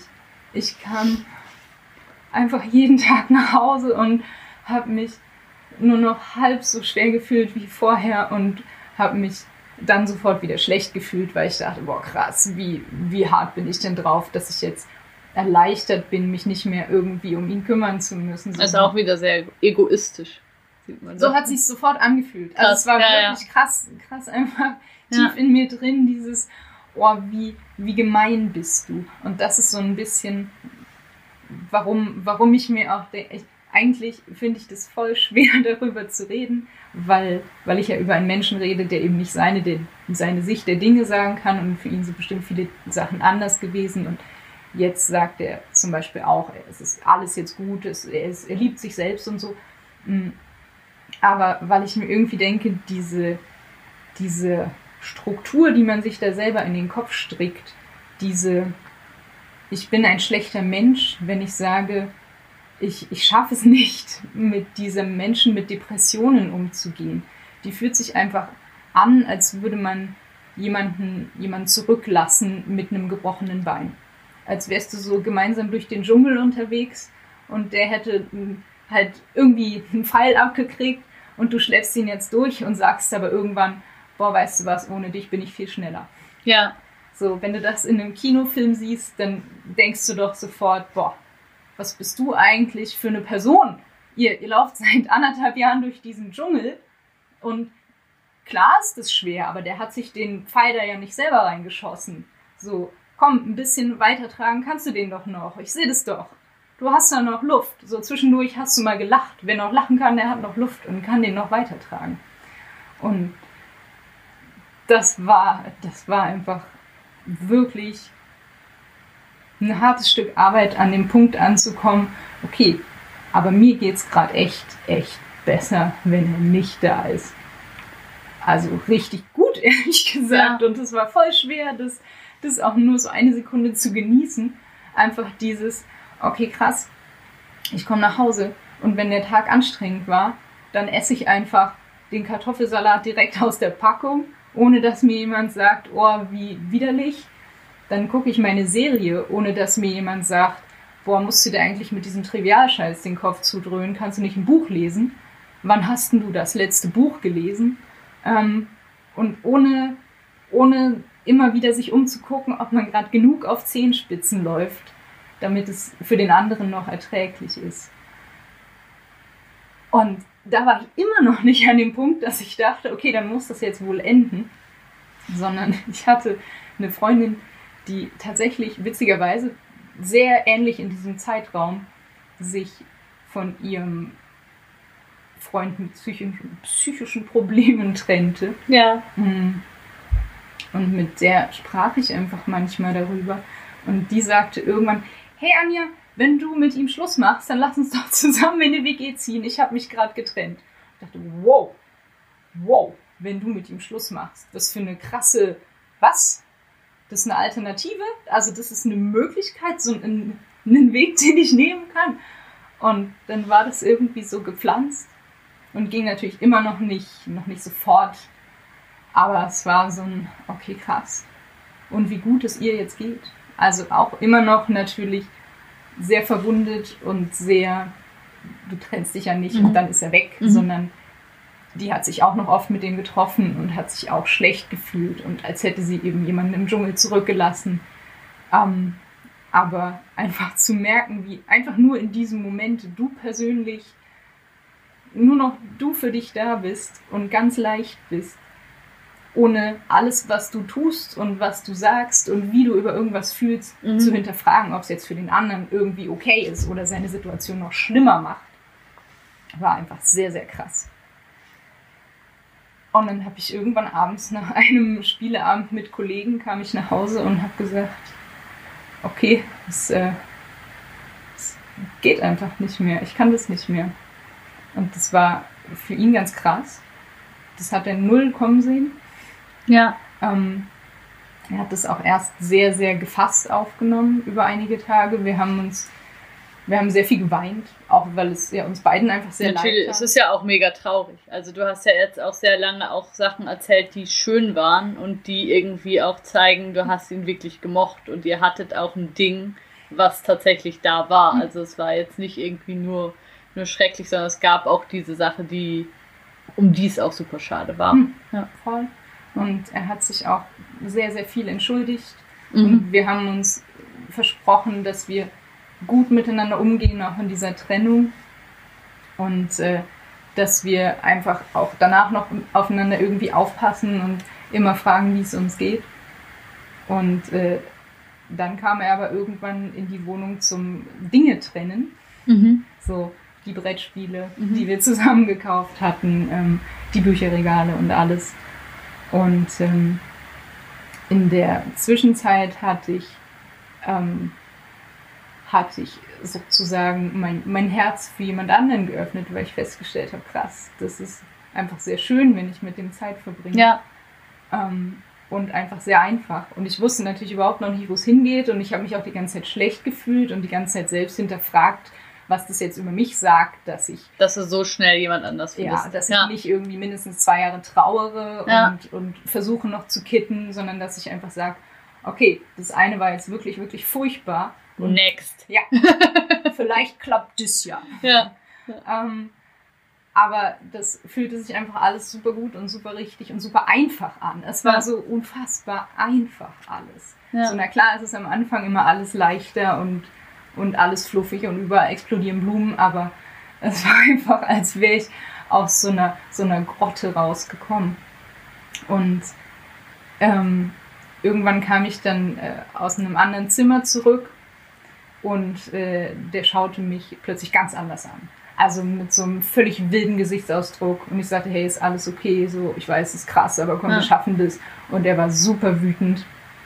Er hatte nämlich mein Handy genommen, das ich dort liegen gelassen hatte und hat es entsperrt und meine Nachrichten gelesen und las nun, dass es diesen Menschen gab. Und ab da ist es alles einfach hart explodiert. Das war für ihn ein krasser Affront. Das war für ihn eine, eine Unmenschlichkeit. Auch, dass ich es ihm nicht gesagt habe. Ja, gut. Ähm, ja.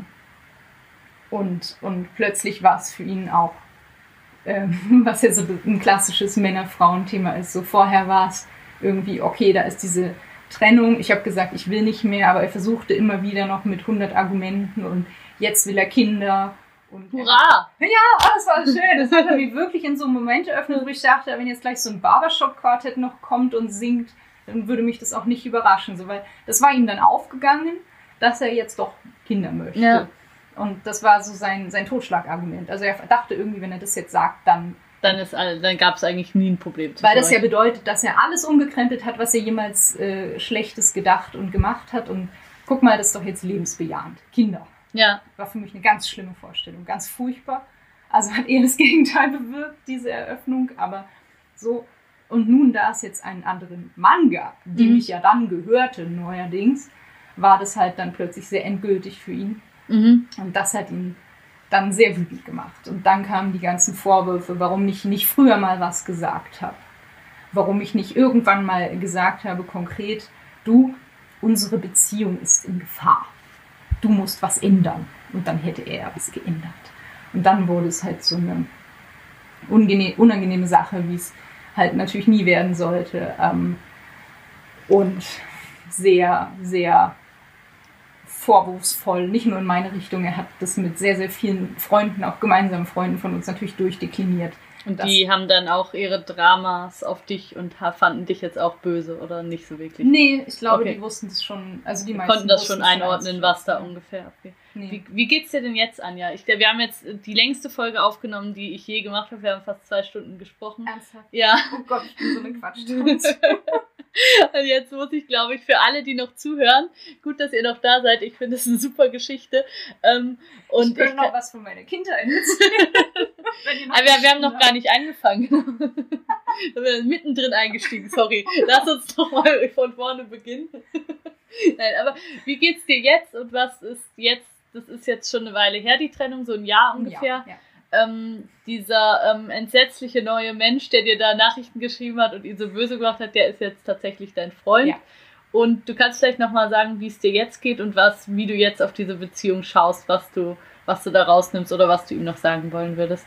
Ähm, jetzt geht es mir sehr, sehr gut. Also ähm, es ist einfach alles für mich krass neu, dass ich sehr viel auf mich gucken kann, dass ich trotzdem aber Luft habe, auf ihn zu gucken, dass wir einfach aufeinander ein bisschen gucken. Aber das ist für mich eine harte Erkenntnis, einfach, dass seit einem Jahr mir niemand gesagt hat, was ich an mir ändern soll. Ähm, auch nicht mit der Implizierung, dann geht es dir besser, sondern einfach, einfach so sein gelassen zu werden, wie man ist, ist einfach eine, eine super krasse Erfahrung. Und je, je länger mir es so gut geht, desto absurder finde ich das, wie lange es anders ging, wie lange ich das einfach mitgemacht habe. Immer in dieser Vorstellung, wenn wir die Krise schaffen, dann wird es danach ja besser. Ähm, immer diese Vorstellung zu haben, okay, ich bin jetzt halt einfach gerade irgendwie die Stärkere, deswegen muss ich ein bisschen zurückstecken und ein bisschen so, ja, okay, klar, irgendein Bedürfnis habe ich bestimmt auch gerade, aber sein ist halt gerade jetzt echt wichtiger, weil, oh mein Gott, Depression. Ja, also da kann er ja auch selber nichts für. Aber ähm, ich habe immer öfter die Erkenntnis gehabt, dass er natürlich nichts für die Depression konnte, aber einfach da, dafür, wie er damit umgegangen ist. Wie er das auf andere und ab diesem Umzug halt sehr speziell auf mich einfach abgeladen hat, ohne das irgendwie als wirkliche Selbstverantwortung zu sehen, was er daran ändern könnte. Also wirklich nicht dieses Komm on Junge, reiß dich mal zusammen. Das ist für mich jetzt belastend, dass du traurig bist, sondern einfach professionell damit umzugehen und zu sagen, das ist für niemanden in meinem Umfeld schön, ich, ich ändere was. Auch weil ich es mir wert bin, weil es die Beziehungen zu meinen Freunden mir wert sind. Und das ist so ein bisschen auch, ich weiß gar nicht, ob ich ihm noch was sagen will. Wir haben einfach so viel geredet in diesen zwei Jahren. Ich bin sehr müde geworden am Ende. Aber ich wünsche ihm wirklich, wirklich, dass er das irgendwie schafft. Also, dass er wirklich gut mit sich umgehen kann und nicht sich belügt und sagt, cool, jetzt habe ich es im Griff und dann mit dem nächsten Menschen das Gleiche passiert, sondern dass er wirklich bei sich ankommt und einfach irgendwo froh werden kann. Ja. Nicht in einer anderen Stadt, sondern einfach bei sich. sich. Ja. Vielen, vielen Dank, Anja. Ähm, danke euch fürs Zuhören. Ähm, dass ihr durchgehalten habt. genau, alle, die noch da sind. Ihr könnt den Podcast unterstützen, wenn ihr zum Beispiel eine iTunes-Bewertung schreibt und nochmal schreibt, ob ich die Folgen vielleicht nochmal ein bisschen länger machen soll in Zukunft. ihr könnt auch über patreon.com slash Charlotte Teile oder über PayPal, das findet ihr alles in den Show Notes, den Podcast unterstützen. Da würde ich mich sehr freuen, wenn ihr das macht, weil das für mich immer noch ein Großteil ehrenamtliches Projekt ist, was ich aber sehr, sehr gerne mache. Und ich freue mich sehr über eure Nachrichten. Mail at charlotteteile.de, wenn ihr auch eine Geschichte erzählen wollt. Das geht auch über die App, wenn man nicht so wie wir hier zusammensitzt, sondern über eine längere Distanz verbunden ist, geht das auch. Und ja, vielen Dank fürs Zuhören. Vielen Dank, Anja, dass du uns das erzählt hast. Sehr gerne. Wenn es auch nur einem Menschen irgendwie hilft, festzustellen, okay, ich muss das nicht einfach mitmachen, dann war es das schon sehr, sehr wert. Vielen, vielen Dank. Macht's gut da draußen. Ciao, ciao.